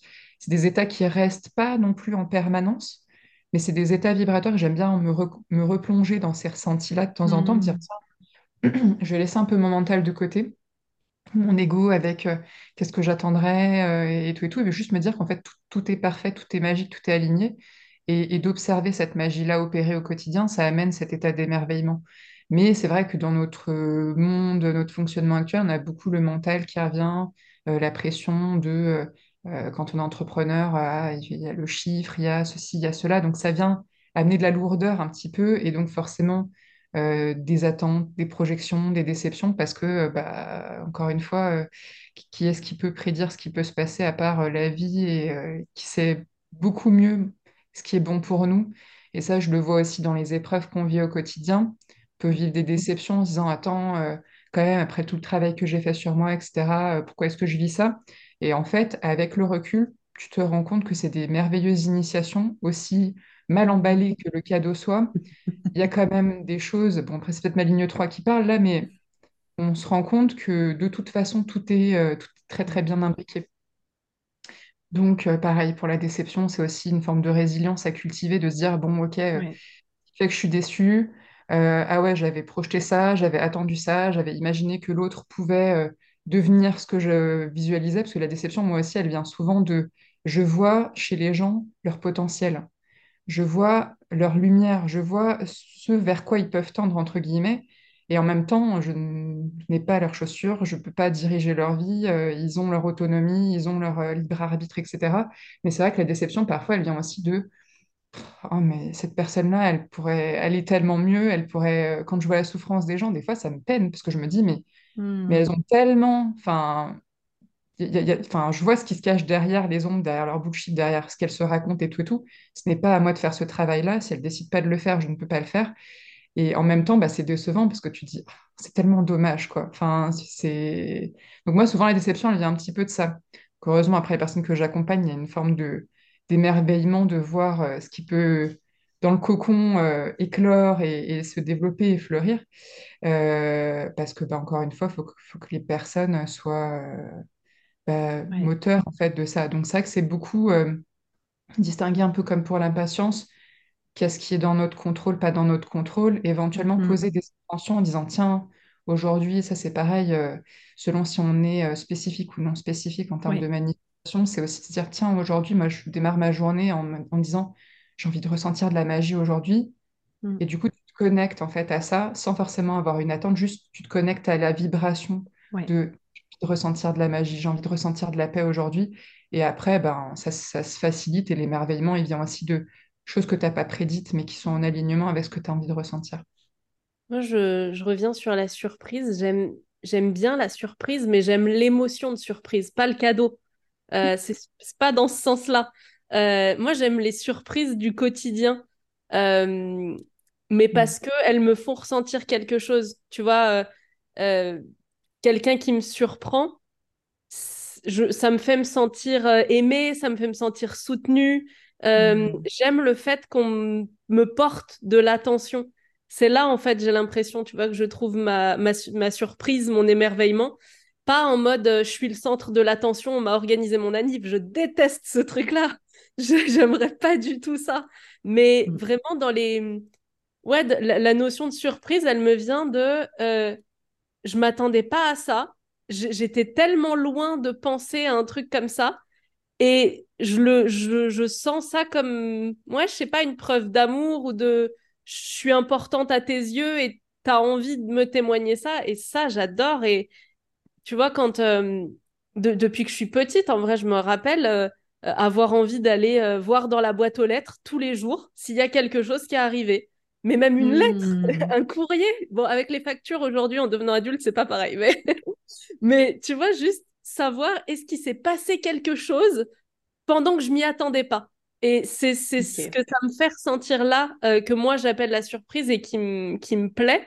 Euh, mais j'ai aussi, je me retrouve dans ce que partageait Karine sur le l'émerveillement en regardant dans le rétroviseur. C'est sur des grandes choses. Euh, autant la surprise, moi je la mets sur des, des, petites choses de la vie, des petites attentions, etc. l'émerveillement, le grand émerveillement, je le vois pas forcément dans l'instant présent, mais c'est quand je me retourne et je me dis, mais c'était pas calculé. Est-ce que je pourrais le refaire hmm. si je faisais exprès? Parce que ça me paraît fou, en fait. Et ça, je le vois en l'analysant, en le décortiquant après et en me disant, mais attends, oui, en fait, c'est logique. Il y a eu ça, ça, ça, donc ça amène à ça. Mais je suis pas sûre que si aujourd'hui je voulais refaire la même chose pour avoir le même résultat, j'y arriverais. Comme si j'étais pas toute seule sur le moment, tu vois, à le faire. J'étais hmm. aidée, euh, on mettait des choses sur la route pour arriver à ce résultat. Et c'est ça aussi qui m'émerveille, en fait, c'est que c'est pas juste euh, rationnel et logique, c'est qu'il y a une part de magie que je maîtrise pas, en fait, de synchronicité, de, de, tout ça. Et, euh, et la surprise, j'essaye de la cultiver régulièrement dans ma vie et des fois, je, me rends compte qu'elle est très liée au fait de prendre le temps. Euh, tu vois, par exemple, je... Donc, on en parlait, passage à l'action, cadre, structure, tout mm. ça. Et je me rends compte que des fois, j'ai besoin de juste prendre le temps et de me mettre sur pause. Et tu sais, des fois, genre, je regarde mes enfants et je me dis, ah, mais je les aime trop, je suis trop contente qu'ils soient là. Mm. Euh, ou des trucs bêtes, mais tu sais, des fois, je, j'ouvre mon ordi et je me dis, mais c'est quand même incroyable de pouvoir travailler sur un, objet comme ça et faire tout ce qu'on fait avec juste un objet qui s'ouvre et qui s'allume quand j'appuie sur un bouton. Et tu sais, des fois, je suis dans ma bulle comme ça, je peux passer 10 minutes à réfléchir à ce truc-là et à me hmm. dire, mais c'est quand même incroyable. Et la surprise, je la vis aussi euh, de cette façon-là. Et parfois, euh, je crois que c'est ce que tu disais, euh, Kayane, dans le fait que tu, vois les gens, entre guillemets, euh, rapidement. Bah, des fois, ma déception, elle vient de là. C'est que je devine vite, je, je, comprends vite où les gens veulent en venir, ce qu'ils prévoient, ce qu'ils préparent. Et, et, des fois, c'est ça, en fait, qui me déçoit. C'est que je t'ai tellement vu venir de loin que j'ai pas la surprise et je suis déçue. Hmm. un peu comme si je grillais quelqu'un qui me prépare une surprise, tu vois. Et bon, bah, t'as tout gâché, quoi, c'est dommage. Donc, ma déception, des fois, elle, elle, vient de là, mais j'ai remarqué que euh, en apprenant à être moins dans le contrôle, j'ai appris à aimer plus la surprise aussi. Euh, mhm. Avant, j'étais très, très, très fort dans le contrôle. Je le suis toujours un peu, mais beaucoup moins. Et dans le contrôle, je n'aimais pas la surprise parce que ça venait de déjouer mes plans. Euh, ça venait m'empêcher de, de dérouler le truc comme je l'avais imaginé et je pouvais pas contrôler mon émotion de surprise et c'est ça qui me dérangeait. Tu sais, moi j'aurais voulu avoir un script pour me dire bon bah comment réagir si tu es surprise? Donc c'est plus de la surprise, ça marche hmm. pas. Et d'apprendre à être moins dans le contrôle, ça m'a aidé aussi à être plus à l'aise avec cette notion-là et laisser l'imprévu rentrer plus souvent dans ma vie, quoi. Ouais, c'est fabuleux. J'aime bien parler, enfin employer ce mot d'émerveillement. Kayane, je te rejoins totalement. C'est vrai que c'est quand je lâche ce mental qui a eu trop d'attentes, qui voilà, qui m'a imposé trop de conclusions en fait. C'est comme si notre, personnellement, mon cerveau, comme s'il captait tellement d'informations, il venait à des conclusions et donc à des projections et des et des attentes, euh, voilà, qui se construit lui-même. Si je mets ça de côté et que je lâche prise, mais que je sais au fond de moi euh, vers quoi je veux aller, l'émerveillement de la vie me renvoie euh, tout en fait c'est et c'est euh, mmh. et c'est là où euh, vraiment et je peux rester devant une pâquerette pendant effectivement 15 minutes en train de regarder à quel point c'est merveilleux. Mais je peux aussi être dans des périodes très de déception totale face à, l'humain et à ce mmh. qu'on vit. Voilà je sais pas si ça vous le fait aussi mais ça peut être aussi tout le contraire c'est-à-dire à des moments très déçus du potentiel non exploité qu'on peut avoir quoi. Voilà Ok, mm. j'adore. Merci beaucoup pour vos partages. Je trouve que c'est euh, ultra enrichissant par rapport à cette notion-là. Euh, j'aimerais maintenant qu'on puisse aborder votre euh, aura en quelques phrases, quelques mots. Comment est-ce que vous la vivez? Ce côté, justement, là, on a parlé euh, beaucoup donc de l'être humain, de ce côté, ok, vous percevez où est-ce que les êtres humains peuvent aller. Donc parfois, ça peut amener de l'émerveillement, parfois de la déception. Comment est-ce que vous voyez cette aura qui est échantillonnante, qui, pioche un petit peu partout? Et surtout, en fait, euh, comment est-ce que vous la vivez au quotidien? Qu'est-ce que peut-être ça vous fait ressentir? Et, euh, et ouais, Qu'est-ce que ça vous fait ressentir? Comment vous arrivez à prendre un petit peu de recul aussi? Parce que vous êtes entouré d'êtres humains en permanence, on est d'accord À part d'être resté du coup à la maison et, d'être vraiment posé. Donc voilà, comment est-ce que vous la vivez au quotidien? Je dirais que c'est assez, euh, c'est assez particulier parce qu'on a aussi ce côté euh, miroir que moi je vois beaucoup en séance. Mmh. C'est-à-dire que j'arrive dans mon aura à choisir des moments où je vais fermer. Par exemple, quand je vais être entouré de, de plein plein de personnes, etc., je vais fermer même si au final ça me, ça me, ça me pèse un petit peu. Euh, c'est pour ça que c'est bien mm. d'avoir des routines de MT out, on, on reviendra dessus peut-être euh, sur l'énergie, mais euh, il y a des moments où j'arrive à fermer et il y a des moments où j'arrive à ouvrir beaucoup, beaucoup, c'est-à-dire en séance, j'arrive à me mettre dans un mode où j'enlève mon personnage, entre guillemets, je lui demande de se retirer pour être vraiment comme un reflet neutre, mais, mais pas juste neutre, mais où il n'y a pas moi qui vois pour l'autre, etc. Donc c'est vraiment purement un reflet, quoi. Il n'y a pas d'interférence de, moi, mon personnage, de mon ego, de mon mental, de ce que je pourrais penser, dire, croire ou, euh, ou être pour l'autre. Et ça, j'arrive à le faire.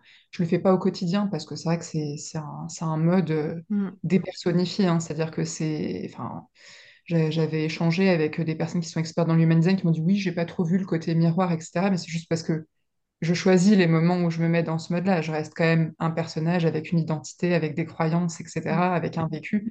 Donc automatiquement, c'est pas au quotidien.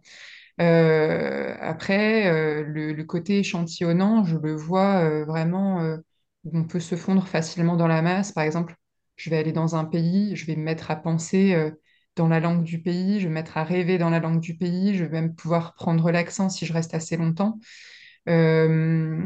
Et, c'est des choses où on va vraiment capter, s'imprégner un peu comme une éponge de ce qui se passe autour.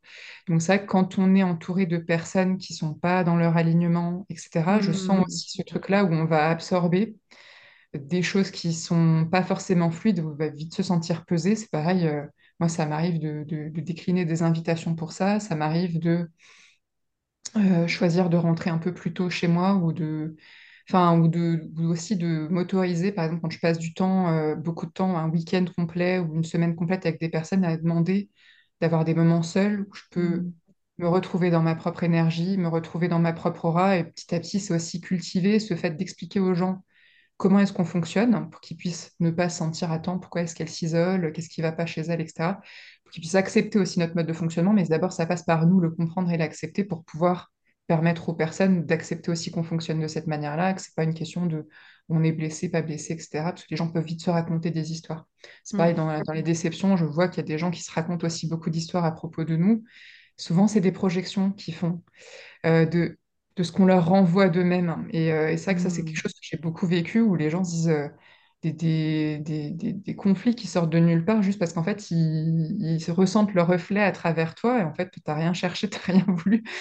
Et en fait, il se passe des choses. Bon, après, ça, c'est euh, la vie qui, euh, qui permet aussi aux personnes de travailler euh, là où elles ont besoin de travailler. Mais il y a vraiment ce besoin, je trouve aussi, de se ressourcer dans notre aura, de, de, d'être dans des moments de empty out. Par exemple, quand je passe toute une journée entourée de personnes, où il y a beaucoup de dynamique, beaucoup d'interactions, j'aime bien avoir des moments où je vais prendre un bain. C'est vrai que c'est pas très écolo, mais je, je, le fais assez rarement. Je reste assez longtemps dedans quand je reste dedans. Un petit peu de sel, d'Epsom, etc. Ça nettoie. Ça peut être aller se ressourcer en nature.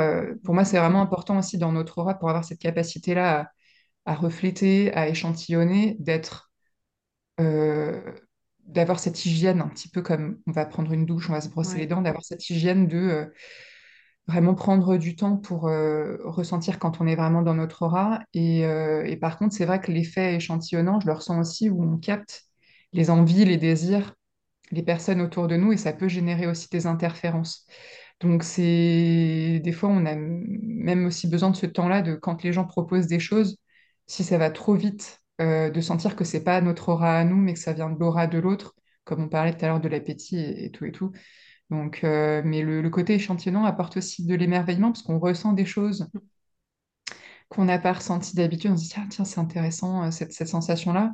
Et du coup, j'ai l'impression d'avoir un peu goûté à différents types parce que bah, quand je suis dans l'aura d'un manifestor, je, je, sens un petit peu, même si je ne le suis pas, je sens un petit peu ce qui peut se jouer euh, avec un projecteur, etc. Donc, c'est hyper intéressant en plus en séance, en, individuel, parce que du coup, j'ai l'impression qu'on a vraiment cette capacité-là à ressentir ce que l'autre peut vivre et à le guider plus facilement pour euh, débunker les petits trucs ou les petites zones grises où, la personne ne se voit pas. Donc, euh, c'est hyper intéressant à vivre au quotidien et surtout avec les personnes qui choisissent aussi de, de, dire, bénéficier de cette, de cette capacité qu'on a, parce que ça, quand les personnes ne se voient pas elles-mêmes, c'est un peu plus. Euh, ça apporte d'autres, cheminements de notre côté d'acceptation euh, de tout ça. Quoi.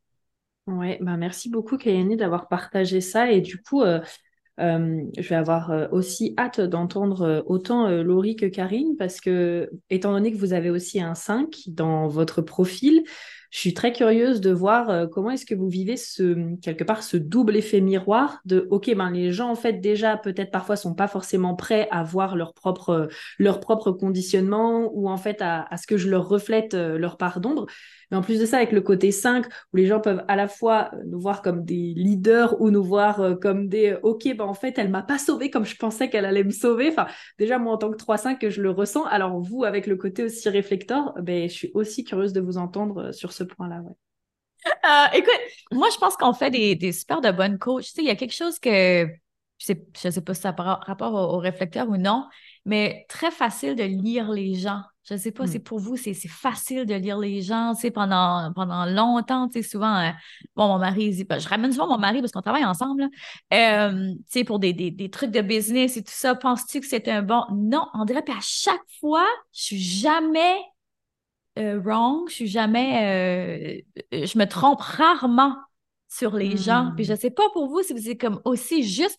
Des fois, je me dis, ah ben non, mais ça se peut pas. cette personne-là, elle est, elle, fit dans le profil parfait. Pourquoi j'ai ce, ce sentiment-là? Pourquoi j'ai ce, cette pensée-là? Pourquoi j'ai cette intuition-là? Et hop, parfois c'est des semaines, parfois c'est des mois, parfois c'est des années. Je suis rarement, euh, rarement wrong. C'est pas la bonne chose. Fait que ça, c'est une chose. Fait qu'en coaching, ça, ça m'aide énormément avec les gens pour les guider. Euh, les choses qu'elles voient pas, justement, d'être capable de les refléter. Puis il y a beaucoup de surprises souvent. Hein. Ils sont comme Ah, j'avais pas vu ça comme ça de moi ou je voyais pas ça. puis en même temps, puis j'aimerais ça vous entendre là-dessus aussi. Pour moi, c'est vraiment facile de voir les autres. Mais pour moi, c'est difficile de me voir. Pendant longtemps, ça a été mmh. difficile de me voir. Je voyais les autres facilement. Fait que ça, je trouvais ça, euh, je trouvais ça plus difficile. Puis tu as amené une autre chose là. Ah, au niveau de l'énergie, je dois absolument, entre mes clients de coaching ou mes sessions de coaching, sortir dehors, faire autre chose. On dirait que j'ai comme besoin de décharger cette énergie-là. J'ai énormément de difficultés dans les groupes aussi, euh, tu sais, comme donner des mmh. conférences, des choses comme ça, pour moi, c'est comme extrêmement demandant. Euh, parce que, tu sais, donner une session en, live comme ça sur l'ordinateur, ben, tu fermes l'ordinateur, tu y vas, mais sinon, il y a tout comme les interactions entre, avant, après. Je trouve ça vraiment, vraiment très épuisant. Euh, mais en même temps, ça fait quand même partie d'être entrepreneur, rencontrer d'autres gens, tout ça. Fait que pour moi, ça, c'est un gros, gros défi en entrepreneuriat de, connecter comme ça, participer à des événements. Fait que définitivement, je dois avoir une routine, encore une fois, hyper stricte où est-ce que justement, bain, sel d'Epsom, euh, huile essentielle. Euh, j'ai de la chance, je reste près de, de l'eau et du bois. Fait que je retourne souvent dehors entre mes sessions. Mais euh, ouais, définitivement, j'ai besoin de faire ça pour être capable de rester vraiment aligné. Mm. Et du coup, quand tu fais un présentiel, parce que j'ai vu là que tu avais fait un présentiel avec ton mari, d'ailleurs, j'étais là en mode, oh, trop bien. Euh, dans ce cas, quand tu as des journées comme ça, est-ce que tu sens que tu absorbes un peu l'énergie de ton mari pour tenir toute la journée? Est-ce que oh, tu mais une chance, que tu fais des pauses et que tu leur dis écoutez, là j'ai besoin de temps seul? Enfin voilà, comment tu. Oui, définitivement. Je suis, euh, je suis beaucoup euh, énergisée par mes clients, par mon mari, par les autres. Mais c'est ça, je fais attention de qui je m'entoure. La qualité des gens avec qui je m'entoure, pour moi, c'est extrêmement important. mais j'ai trouvé ça très difficile. Fait que ce que j'ai fait, puis quelque chose que je n'aurais pas fait avant, puis là, maintenant, je sais qu'en tant que réflecteur, c'est tellement important. J'ai vraiment pris une pause sur l'heure du dîner au lieu de rester là avec tout le monde. Je suis vraiment allée me retirer une heure dans la journée parce que je savais que si je ne faisais pas ça, je n'allais pas être capable de tenir toute la journée. On parlait d'une de, journée de 8h30 à 5h30. Pour moi, ça, c'est énorme. Normalement, euh, je travaille, je commence à travailler 9h, je termine il 2h30 là-dedans. Je suis seule dans mon bureau pour la majorité du temps. Euh, à moins j'ai mes journées de coaching. Mais reste que c'est ça. C'est des longues périodes, j'ai de la difficulté à, rester focus. C'est trop intéressant, je me reconnais dans beaucoup de ce que vous partagez. Euh, pour moi aussi, cette, euh, cette aura, je la vois vraiment euh, comme une aide, en particulier dans ma vie pro. en perso, je ne l'ai pas toujours vue comme une aide de ressentir les gens de cette façon-là. mais dans, dans un métier où on accompagne des gens, euh, je trouve que c'est fabuleux d'arriver à les ressentir. Enfin, j'ai l'impression que on arrive à court-circuiter le système pour aller beaucoup plus vite au cœur du sujet, au cœur du problème. Euh, on, on perd pas de temps en fait avec euh, tous les bullshit autour d'une problématique. On arrive très vite. Enfin, j'arrive rapidement et je pense que pour vous c'est pareil à sentir si on est juste ou si on est en train de me balader et de me raconter des hmm. histoires. Euh, j'arrive rapidement à sentir si euh, on va creuser à cet endroit ou s'il faut euh, continuer d'enlever des couches avant d'arriver sur le vrai sujet. Et hum, du coup, je trouve ça génial parce qu'on gagne beaucoup de temps, on est hyper pertinente, on arrive très vite, plus vite peut-être au, cœur du sujet. Et il y a ce côté, ouais, je, je te ressens. ça me fait vraiment ça. C'est je sais de quoi tu me parles, je sais ce que tu ressens, j'arrive à ressentir ce truc-là, c'est très bizarre, mais euh, je peux passer d'une séance à une autre, par exemple, ou d'une personne à une autre quand c'est dans un format de groupe, et comme si je rentrais dans son cerveau, euh, comme si je savais comment elle va parler, quels mots la personne va utiliser, et souvent, j'ai des personnes qui me disent, mais comment tu sais, tu as un outil, tu m'as posé la question déjà? Non, je sais hmm. pas, c'est comme ça. J'arrive à sentir ce truc-là. Donc, je trouve que c'est vraiment une aide euh, qui demande à ce qu'on soit aussi vigilante si on est dans une posture de coach pour pas tomber dans euh, je sais, j'ai la vérité et euh, je vais mhm. t'expliquer et vraiment rester dans je t'écoute. Mais pendant que tu me parles, j'ai déjà compris ce que tu es en train de me dire. Il y a un, truc euh, qui se passe comme ça. Et ce que je trouve aussi très riche, c'est que hum, ça me permet d'adopter à peu près tous les points de vue. Euh, des fois, enfin, tu vois, j'ai un peu l'impression d'être l'avocat du diable. Des fois, j'arrive mm. euh, à me mettre dans, je sais pas s'il y a un, un, conflit, même les trucs vraiment limite limite d'un point de vue moral, j'arrive à me dire quel est le process de réflexion de cette personne, hmm. euh, qu'est-ce qui a pu motiver ses attentes, enfin, ouais, comme infiltrer son cerveau et ressentir ce qui s'est passé. Et ça, je trouve, c'est une vraie richesse, en fait, d'arriver à comprendre différents points de vue sans pour autant être d'accord, sans pour autant cautionner, mais juste réussir à hum, comprendre qu'il y a une logique derrière. Je pense que la ligne 1, elle aime, bien hmm. investiguer la logique qu'il y a derrière.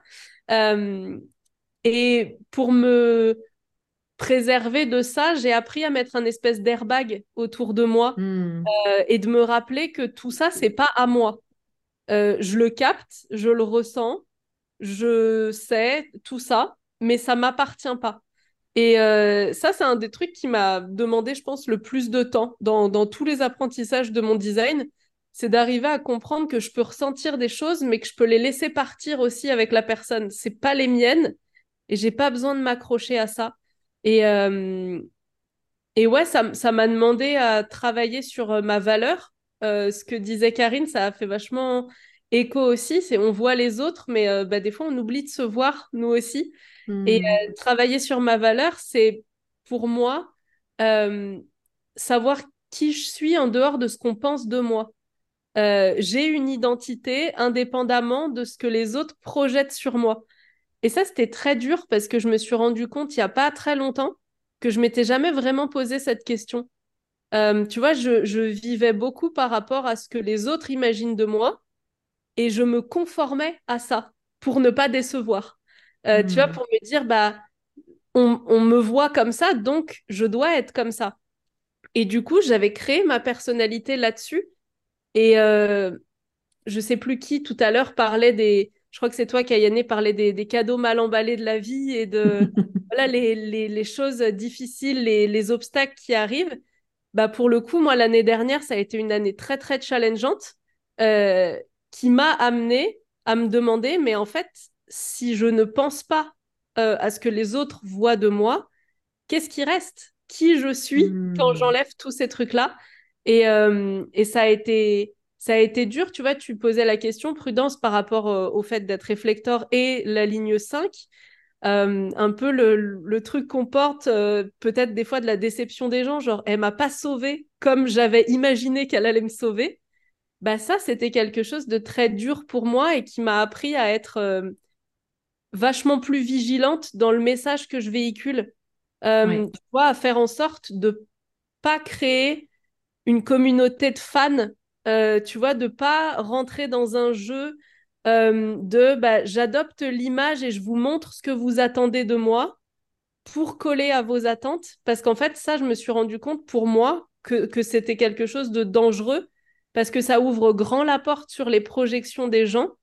Euh, ça leur des, des fois en fait sans qu'on dise ça particulièrement mais il y a un peu une croyance que on leur vend la même vie que nous Euh, tu vois en tant que coach de se dire bah si je partage ça il y a des personnes qui vont se dire en payant son coaching j'aurai la même vie et c'est pas Hmm. ça notre promesse c'est pas ça notre message mais pour autant il y a ce, ce truc là qui peut être véhiculé donc moi ça m'a appris à être hyper vigilante euh, là-dessus et pour, euh, pour rebondir sur ce que vous disiez à la fin, dans un peu la- le côté euh, protection de, de, de l'énergie Mhm. des autres et puis gestion de sa propre énergie quand on, on a, euh, comme disait Karine, des conférences, des choses comme ça.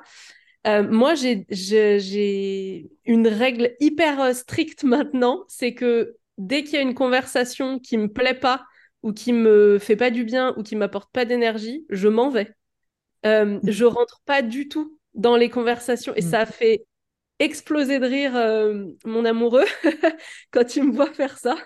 Mais s'il y a une conversation où tu sais, les gens, par exemple, euh, pas très longtemps, on était dans les transports en commun et il y a une dame mm, partie de rien, tu vois, qui commence à nous raconter à quel point euh, les temps sont durs, la vie est difficile, machin truc. Ouh là là, moi je, je pars, mais littéralement, je, je n'argumente pas, tu vois, je m'en vais. Et je fais ça avec tout le monde sans forcément m'en rendre compte. Et c'est pas méchant, tu vois, c'est pas genre euh, je t'ignore, tu m'intéresses pas. C'est juste, je commence la conversation et je me rends compte que soit ça va être défaitiste, soit ça va parler dans le dos de quelqu'un, soit oh bah bah là je pars direct. Je, ça me fait pas du bien et je sais que si je m'oblige à rester là-dedans, je vais le porter toute la journée avec moi. Et du coup, euh, Hmm. ça, c'est ma règle euh, vraiment, vraiment euh, hyper stricte où je coupe en fait naturellement euh, et je j'argumente plus avec les personnes. Évidemment, je m'autorise à me retrouver euh, seule régulièrement et je me rends compte à quel point ça me fait du bien. Donc, euh, j'essaye d'équilibrer ça. On parlait d'organisation plus euh, Hmm. long terme que jour par jour. Bah, j'essaye d'organiser ça. Tu vois, il y a des semaines où je vais avoir, par exemple, beaucoup de présentiel en groupe. Je sais que ça va me demander beaucoup d'énergie. Bah, je vais faire en sorte que les deux semaines qui suivent, j'ai très peu de contact avec d'autres personnes, j'ai très peu de rendez-vous pour essayer de rééquilibrer les choses. Et, euh, Et dernière chose, c'est quand je suis dans des groupes en présentiel ou même euh, via Zoom, euh, je vais profiter de cette énergie-là pour moi, pour que ça me donne de l'énergie, mais je vais hmm. alterner, je vais construire un, un modèle qui me permet d'alterner les moments où je donne et où je dois être à fond et les moments où je laisse faire l'énergie du groupe. J'ai vraiment besoin d'alterner ces moments-là euh, par exemple, dans un séminaire, bah, je vais alterner les moments où je suis en mode conférence et les moments où on va être en mode d'intelligence collective partagée entre vous, ou bien je fais intervenir quelqu'un d'autre, parce que ça me permet d'avoir des temps où je peux continuer de profiter de cette énergie, mais sans en donner. Et du coup, ça me recharge un peu pour la prochaine fois, et ainsi de suite. Déjà, je suis ravie qu'on ait passé l'épreuve et que tu sois encore avec nous sur Zoom et que du coup, tu n'aies pas quitté le Zoom. La conversation, la conversation t'intéresse ah, J'adore. Merci beaucoup, Laurie, pour ce partage. Super. Et Steph, de ton côté, comment tu vois les choses?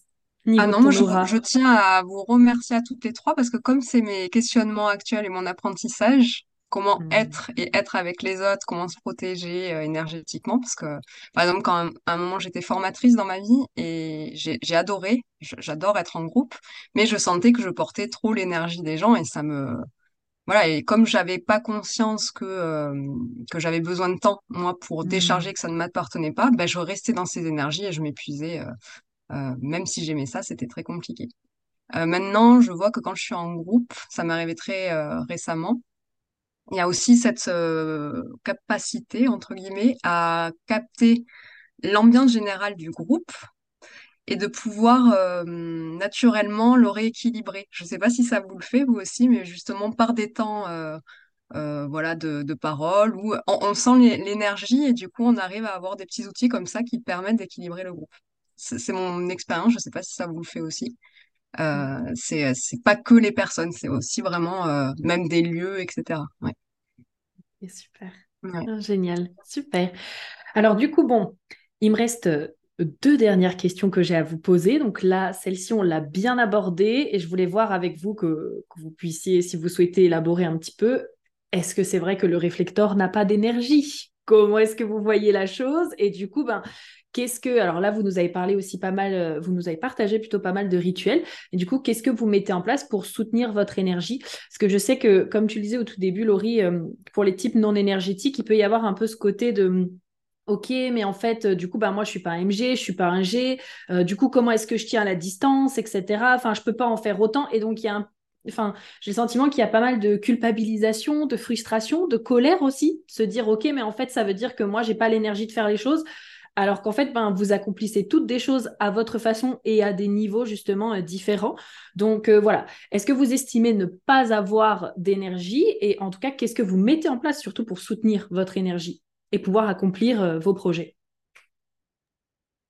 Je pense qu'au-delà du, du fait qu'on peut aller dans des euh, cafés, dans des bibliothèques, euh, s'entourer, mm. euh, là où il y aura 70% de, de manifesting générateurs ou générateurs, surfer sur l'énergie sacrale, parce que ça, je trouve que c'est assez efficace et productif pour moi. Je pense qu'il y a quand même tout un déconditionnement, en tout cas de mon expérience, sur qu'est-ce qu'on appelle l'énergie et qu'est-ce qu'on appelle la productivité. Mm. C'est-à-dire qu'on est dans une société où, en fait, on on formate beaucoup aux résultats, on formate beaucoup à, tiens, euh, un entrepreneur, il fait tel chiffre d'affaires, il a tant de clients, il a tant de conférences, tant de machins, etc. Beaucoup sur euh, des, métriques extérieures et plus sur des métriques intérieures de comment est-ce que moi je me sens, est-ce que je me sens en paix au quotidien? Euh, et souvent, c'est quelque chose qu'on retrouve quand on regarde sur pourquoi, pourquoi, pourquoi, pourquoi on fait ce qu'on fait. En fait, c'est juste pour être en paix à l'intérieur, c'est juste pour se sentir utile, se sentir en contribution, se sentir. Enfin voilà, c'est unique et indépendant pour chacun. Et en fait, quand on revient à ça, on se dit, mais est-ce qu'on a besoin de toutes ces choses qu'on nous vend, dont on a besoin euh, de avoir tel truc, posséder, euh, obtenir euh, des, formes de, de, statut ou de récompense qui sont des, choses auxquelles l'ego s'attache? Quand on, ressort, quand on sort de tout ça, on se rend compte qu'en fait, bah, ce qu'on a envie, c'est juste de vivre une vie en paix, euh, alignée, euh, joyeuse, profiter, euh, prendre du plaisir et tout et tout. Et du coup, bah, quand moi je reviens à ça personnellement, je me dis que bah, cette, cette énergie, bah, elle est là d'une certaine manière, elle est tout le temps présente. C'est une énergie de vie, elle nous habite tous, en tout cas c'est ma croyance. Et pas de la même manière parce qu'on a tous un rôle et une vocation différente. Et euh, même si aujourd'hui, en tant que réflecteur, on n'est peut-être pas encore placé comme on devrait théoriquement l'être, c'est-à-dire au centre de communauté pour, comme tu disais Steph tout à l'heure, sentir l'énergie de OK, comment ça se passe dans cette communauté-là, OK, il y a peut-être besoin d'améliorer tel point-là, parce qu'il y, y, a un manque de fluidité à cet endroit-là, il y a tel conflit ou il y a tel désalignement, etc. Ça, c'est des choses qu'on a, cette sagesse innée naturellement, on est câblé pour ça. Et aujourd'hui, on est un petit peu comme des, des, ben, moutons licornes, hein, euh, moutons à cinq pattes avec petits arcs-en-ciel à droite à gauche, euh, d'émerveillement. Bah, on, on, se fond un peu dans la masse parce que moi, je me vois parfois comme une infiltrée parce qu'on a ce côté un peu caméléon, on va venir s'adapter et tout. Et en même temps, on n'est pas là pour changer le système, c'est plus le rôle des manifestants, mais on, on capte ces choses-là et on n'est pas encore placé à cet endroit-là de tiens, euh, toi, réflecteur, euh, comment est-ce que tu vois les choses, comment tu vois les choses évoluer, parce qu'on a cette vision-là sur euh, comment est-ce que les choses vont évoluer, un petit peu une perspective de l'avenir si ça reste comme ça. Et, et c'est vrai que c'est aussi ça qui peut créer du peut-être des appointés, hein, parce que quand on voit ce qui mm. se passe, etc., dans le monde, on se dit, ah, voilà, bref pas débattre là-dessus, mais, euh, mais tout ça pour dire que notre énergie, elle est déjà là. C'est juste peut-être qu'on n'est pas encore positionné au bon endroit ou reconnu. Euh, et des fois, même nous-mêmes, on a du mal à se reconnaître, ce que, ce que vous disiez tout, euh, se voir qu'est-ce que nous on apporte. Des fois, c'est vrai que c'est hmm. compliqué. même en tant qu'accompagnante, des fois, moi, je ne réalise pas vraiment ce que j'apporte à l'autre, mais quand je vois le recul enfin, avec le recul, ce que l'accompagnement lui a apporté et tout et tout, je me dis, ah ouais, il s'est passé des choses, je suis pour quelque chose ou pas, je sais pas. En tout cas, j'ai été là, j'étais présente à ses côtés à ce moment-là. Euh, mais mais que cette question d'énergie, si on la met en perspective d'une productivité qu'on nous impose, euh, oui, on peut se dire que ah, on a moins d'énergie, on est moins productif, même si quand on a nos fulgurances, bah, on est vraiment euh, efficace. En une nuit, on va plier, ou quatre heures, on va plier du travail, etc. Euh, mais je pense qu'on n'est pas euh, câblé pour être ce genre de, d'être productif euh, en tant que réflecteur. Moi, je le vois plus comme on est là en pas passif, mais en tout cas, on est là. Si on vient nous consulter pour des choses, on a des choses à dire, on a de la sagesse à diffuser, on a des, nos ressentis, hein. comme tu disais, Laurie, on capte les gens. C'est, automatique. Enfin, on n'a pas besoin de, de, leur entendre raconter leur vie, etc. On ressent en fait ces choses-là, c'est, déjà là. Donc, si on vient nous solliciter pour ça, là, je pense que l'énergie, elle sera tout le temps là, en fait. Enfin, hmm. en, ayant nos moments où on va être en mode économie d'énergie, ressourcement, euh, empty out, etc., pour, euh, pour décharger un petit peu euh, ce qu'on a pu capter, si on a cette, cette écologie-là, je pense que l'énergie, elle sera là tout le temps, en fait, pour être sur notre X, entre guillemets, qui est cette position-là qu'on peut avoir vis-à-vis d'une communauté ou vis-à-vis de, personnes qui viennent nous solliciter, quoi. Ouais, je suis d'accord sur le fait qu'on a une on a aussi notre réservoir d'énergie illimité, mais sur des choses peut-être beaucoup plus précises et réduites que euh, un G ou un MG, par exemple, qui euh, va pouvoir s'allumer sur tout et n'importe quoi, entre guillemets. Bon, bah, nous, on va peut-être avoir beaucoup moins de d'ouverture hmm. possible euh, sur ce qui nous anime vraiment. Par contre, il y a des choses qui sont tellement fluides et innées que ça nous demande même pas d'énergie. On n'a même pas conscience qu'on va avoir besoin d'utiliser de l'énergie pour pouvoir faire ça. Et, et je pense qu'on a peut-être moins cette capacité alors à forcer, euh, tu vois, d'aller puiser sur le long terme dans une énergie qu'on n'aurait pas à disposition, contrairement peut-être à un générateur qui est habitué à avoir une source euh, qui est là pour lui et du coup il comprend pas trop euh, le signal de bah là t'as pas d'énergie pour ça. Nous, je pense que ce signal on l'a, on lutte euh, très souvent contre lui avant de prendre conscience que bah c'est pas en, illimité et on fonctionne pas mm. comme la majorité de la population. Et je sais pas si on a un modèle salarié avec des heures fixes où on doit être productif dans ces heures-là. Bah, je pense que on va forcer un temps parce qu'on a l'impression qu'il y a un problème avec nous. Euh, donc, on va hmm. essayer de faire en sorte de, de, coller à ce moule-là, mais je ne crois pas qu'on arrive à le faire sur la durée. je pense qu'en fait, on va s'épuiser beaucoup plus vite. On va arriver beaucoup plus vite au moment de, de craquage et de attends, ça, ça marche pas en fait, je peux pas faire ça. Par contre, il y a d'autres sujets, comme, comme disait Kayane, où si on vient nous, nous solliciter pour ressentir la personne, parler avec elle, euh, explorer ses problèmes, ses limites, ses machins. Bon, bah ça, on n'a même pas l'impression d'utiliser d'énergie au final pour le faire. Euh, et moi, ça, peut paraître peut-être contre-productif, mais du coup, pour maximiser euh, mon énergie, je dirais que je m'autorise le repos. tu vois, je cherche pas à forcer l'énergie pour me sentir en énergie, mais je m'autorise à me reposer à 100% quand j'en ai besoin. Et c'est, c'est pas du tout un truc naturel et c'est pas du tout un truc que j'ai appris euh, en grandissant. Je veux dire, j'ai, je, c'est pas du tout l'éducation que j'ai reçue non plus. Une mère générateur, maman solo qui doit gérer toute seule, hmm. hyper indépendante. Enfin, tu vois, vraiment un truc de il faut y aller coûte que coûte, t'as pas envie, c'est pas grave, fais-le quand même. Donc j'ai vraiment grandi avec ce, ce modèle-là et je me suis comportée comme ça. Ce qui fait que même dans les phases où je me disais c'est du repos, j'essayais quand même de faire des choses et d'être hmm. en activité pendant le repos. Et pour moi, des fois, euh, une journée off de repos, c'est une journée où je travaille, mais où j'ai pas de rendez-vous de clients. C'est pas, hmm. pas ça le repos. Hmm. moi, je croyais que c'était ça. Euh, donc, depuis que je me suis autorisée à vraiment me reposer et à lâcher, en fait, euh, sur ces moments-là, ben, je me recharge beaucoup plus vite. Donc, je, suis beaucoup plus rapidement prête pour la prochaine phase où j'ai besoin hmm. d'énergie. Et je, te rejoins à 2000% Kayane sur le, la notion de productivité versus énergie, qui sont pas du tout la même chose parce que je peux faire ta semaine euh, de boulot en deux jours. c'est pas euh, le sujet de tenir sur la durée et d'avoir l'énergie cinq jours par semaine, machin c'est à quel moment je suis productive et quand je le suis, j'abats beaucoup de travail, mais peut-être en beaucoup moins de temps. Et je dois accepter bah, que le temps restant, c'est pas du temps pour travailler en plus, c'est du temps pour me reposer, pour me régénérer, pour faire des choses qui me font du bien mmh. Et me préparer pour le prochain cycle où je vais euh, avoir besoin de cette énergie-là, en fait. Oh, ben écoute, encore une fois, on se retrouve énormément. J'ai une maman qui est manifester generator. Donc, je me suis toujours comportée, tu sais, comme ça. Et j'ai toujours eu ce sentiment-là que j'étais pas assez, puis que j'étais pas capable assez de produire. Fait que mm. lorsque j'ai su que j'étais un réflecteur, j'ai comme ah, OK, voilà pourquoi je peux pas suivre ma mère. euh, fait que ça, ça a été très aidant, mais reste que je sais pas si c'est une question d'engrenage, que oui, on, se force toujours, puis des fois, on l'entend qu'on n'est plus capable. Mais avec les années, j'ai quand même réussi à, à ralentir ça.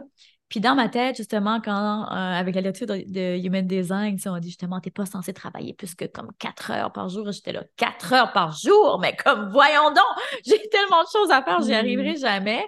Mais justement, quand on est fatigué puis on pousse quand même, ça prend tellement plus de temps versus être capable de vraiment déconnecter fait que des choses qui, moi, m'aident, c'est très clairement, encore une fois, dans ma routine, de, de, de, bouger, de bien manger, comme je m'aperçois qu'il y a vraiment une grosse différence au niveau de mon énergie si je fais ça. mais, mais oui, je pense que, en tout cas, pour moi, c'est vrai que j'ai pas énormément d'énergie. Je peux pas faire les heures de travail qu'un générateur fait, ça, c'est clair. Mmh. Ouais, je pense que l'écoute euh, au niveau du corps et de l'hygiène de vie est essentielle. Euh, c'est vrai que des fois, on a tendance à suivre même ce que tu disais, euh, Kayane, tout à l'heure, de même la nourriture des autres, de la quantité, etc. Et, et en fait, ça nous est... Enfin, j'ai l'impression que notre corps est beaucoup plus fatigué de toute cette masse d'informations, en fait. Que ce soit entouré de trop de personnes, euh, trop, trop de nourriture, euh, trop de sollicitations, etc. en fait. Donc vraiment l'écoute et le notre comprendre notre propre cycle euh, d'hygiène de quotidien, quoi. Voilà. Mm. Super, merci Steph, génial. J'adore vous entendre. Alors moi là vraiment, là on arrive à la fin, je me sens tellement euh, apaisée, genre vraiment pour ma part là, je suis là en mode ah c'était euh, comme un petit nuage doux là pendant euh, ce temps de table ronde. Alors avant de vous poser la dernière question, pour celles qui en ont envie, est-ce que vous pouvez dire justement à nos auditeurs auditrices comment est-ce qu'elles peuvent vous retrouver et puis bah, comment est-ce qu'elles peuvent travailler avec vous si elles en ont envie? Toujours pas toutes à la fois. J'aime vraiment cette. Euh, On est vraiment un cercle qui ne se bat pas pour être la première. Hein? Ben, écoute, je vais y aller vu que j'ai commencé tantôt. Euh, vous pouvez me retrouver sur euh, directement karineruel.com ou academyaltitude.com, qui est notre académie où est-ce que justement on aide des coachs à monter leur entreprise en ligne pour qu'elles justement elles soient capables d'avoir plus d'harmonie dans leur travail, famille. Donc voilà, c'est les deux liens pour me retrouver. Eh bien, je continue alors. Euh, moi, là où je suis la plus active, c'est sur mon compte Instagram, Laurie Pifero, directement. Euh, et puis la, manière dont, dont j'accompagne les personnes, euh, c'est sur deux piliers, je dirais. Un plutôt développement personnel, où là, euh, mon effet de miroir fonctionne très bien sur l'introspection hyper poussée, où on va vraiment dans, dans le détail et dans le genre de questions où on se dit oui, ce serait bien un jour de travailler ça, mais on le fait pas. Bon bah là, on va le faire pour de vrai, et puis on va aller, on va aller loin. Euh, et puis le, deuxième qui est plutôt pour euh, apprendre à lancer son entreprise, quel que soit le domaine d'activité, hein, pas, pas que des, des coachs. Euh, on a aussi des personnes qui font de la prestation de services ou même de la vente de produits physiques et qui ont envie de, de, construire une entreprise sur des bases solides en se posant les bonnes questions au départ et en se demandant est-ce que est-ce que c'est viable, est-ce que c'est aligné avec moi, etc. pour que ce soit quelque chose qui, qui, les, leur donne de la joie, en fait, dans la durée. Et de mon côté, ben, on peut me retrouver sur euh, mon site internet ou sur Instagram. Euh, je communique pas très régulièrement sur Instagram. Voilà, je suis toujours vivante. mais, euh, mais voilà, on va dire que je, je, je, suis là, mais je partage pas forcément très régulièrement euh, pour nourrir l'algorithme ou quoi. Donc, donc voilà, après, j'aime bien quand on vient me contacter directement, me, trouver, avoir euh, une résonance, un écho, discuter, puis voir après euh, où est-ce que ça peut mener. J'ai pas de, forcément de, d'offres ou, euh, de, choses en cours en particulier, du moment que la personne se sent appelée, qu'elle sent qu'il y a un élan et que, voilà, a envie de travailler sur, sur cette thématique. De toute façon, c'est des, hum, des accompagnements, comme je disais tout à l'heure, sur mesure, c'est-à-dire que j'ai pas mal d'outils, on capte, on ressent la personne, puis on voit où est-ce que ça peut, euh, où est-ce l'amener, que ce soit des accompagnements plutôt courts, plutôt longs. C'est assez, euh, sur mesure à la demande en fonction des, besoins de la personne, de ce qu'on peut, euh, ce qu'elle elle peut exprimer, puisqu'on peut capter aussi en, appel ou en visio ou peu importe la typologie d'échange. Et puis après, je communique un petit peu aussi sur Telegram pour sortir pour sortir un petit peu d'Instagram, parce que voilà, je sens que l'énergie, des fois, a besoin d'être différente. Euh, donc voilà, mais ça sera peut-être, euh, ça aura peut-être évolué d'ici euh, le moment où la personne qui écoute ce podcast écoute. Donc, donc voilà, à suivre. Super, merci Kayane. Steph, je sais que toi, quand on avait fait notre, notre autre table ronde, tu avais proposé aux gens de venir échanger avec toi sur Insta. Donc là, c'est comme tu veux. Oui, bah moi, du coup, comme c'est du perso, c'est plutôt ma ligne 4 serait ravie si vous voulez faire des discussions corps à corps sur le human design ou autre avec plaisir sur Insta. Du coup, euh, peut me retrouver là. Génial. Donc, comme d'habitude, vous le savez, hein, je mettrai euh, tous les liens en description. Vous pourrez retrouver nos quatre invités et euh, voilà, aller échanger avec elles et puis voir par rapport à votre résonance ce, qui, ce dont vous avez envie. La dernière question du coup que j'avais pour vous, j'ai envie de rebondir donc sur ce que Kayane elle disait au début. souvent, les réflecteurs, on les décrit souvent comme le miroir de l'humanité. Et donc, pour terminer, j'aimerais savoir comment est-ce que vous aimeriez qu'on décrive les réflecteurs? On a combien de temps pour répondre, Prudence? Parce que là, ça va prendre un peu de temps. Alors, écoute, je peux faire ta réponse, mais je sais que là, euh, voilà, on arrive bientôt au terme des 1h30. Donc, si toi, en tout cas, il y a vraiment. Euh, euh, on a même dépassé les 1h30, je me rends compte, mais c'est tellement passionnant. Si toi, il y a vraiment genre quelque chose de, très percutant où tu dis, OK, ça, j'ai envie que, que, les gens se souviennent de ça, et eh ben voilà, je te laisse aller avec. Bah, je vais réfléchir en même temps que je vais élaborer la réponse. En fait, moi, je nous vois souvent comme un peu, tu sais, à l'époque, les oracles ou les druides du village qui vont venir euh, ressentir, apporter cette sagesse, capter, mm. euh, dire vers quoi on va tendre. Euh, je nous vois un petit peu comme ces thermomètres ou, comme il me disait Ra, le, canari, en fait, dans la, mine de charbon qui va venir capter, ressentir ce qui se passe autour. je nous vois comme ça, un petit peu comme ce que je te disais tout à l'heure, qu'on n'est pas forcément fait pour être productif, salarié, euh, travailler, travailler dans le sens produire des choses, mais comme disait Laurie, on a cette capacité à écouter, ressentir, capter les choses, et ça ne nous coûte pas d'énergie. Donc, euh, je nous vois un petit peu comme ça, un petit peu comme des, des, oracles, des druides, je ne sais pas comment on peut appeler ça, euh, qui, qui, qui vont ressentir les choses, diffuser, partager, mais à condition, encore une fois, qu'on soit reconnu par la communauté aussi, qui va écouter, parce que c'est vrai que si on partage notre sagesse, mais qu'il n'y a pas cette, cette place qu'on nous, euh, qu'on nous accorde, et puis cette écoute aussi qu'on nous accorde, bon, ça n'aura pas forcément grand intérêt à part euh, peut-être satisfaire bah, un besoin d'utilité ou de sens dans, notre, dans notre place. Quoi. Donc voilà un peu ce qui me vient là ponctuellement. J'aime trop parce que j'ai parfaitement l'image euh, d'un petit village euh, avec justement euh, l'oracle, le druide, et puis on va le consulter. Enfin, vraiment, je kiffe. Merci Kayani pour cette image. Oui, j'aime beaucoup cette image-là aussi, vraiment de la, sage du village dans sa petite tente qui n'aime pas trop voir les gens. Il a besoin de temps pour se ressourcer. Qui choisit les gens qui rentrent dans la tente. non, non, non, non, et les conversations et tout, sinon tu retournes, tu pars. mais, mais oui, définitivement. Et je pense qu'une phrase vraiment très simple pour moi, en tout cas de la façon dont, je me vois, dont je vois les réflecteurs, c'est quelqu'un qui est vraiment capable de voir l'autre tel qu'il est. Aussi simple que ça. Génial. Merci, Karine. Moi, j'aurais envie de rétablir la vérité sur le fait qu'on n'est pas des personnes euh, sans énergie, euh, à qui il manque des choses sur un design.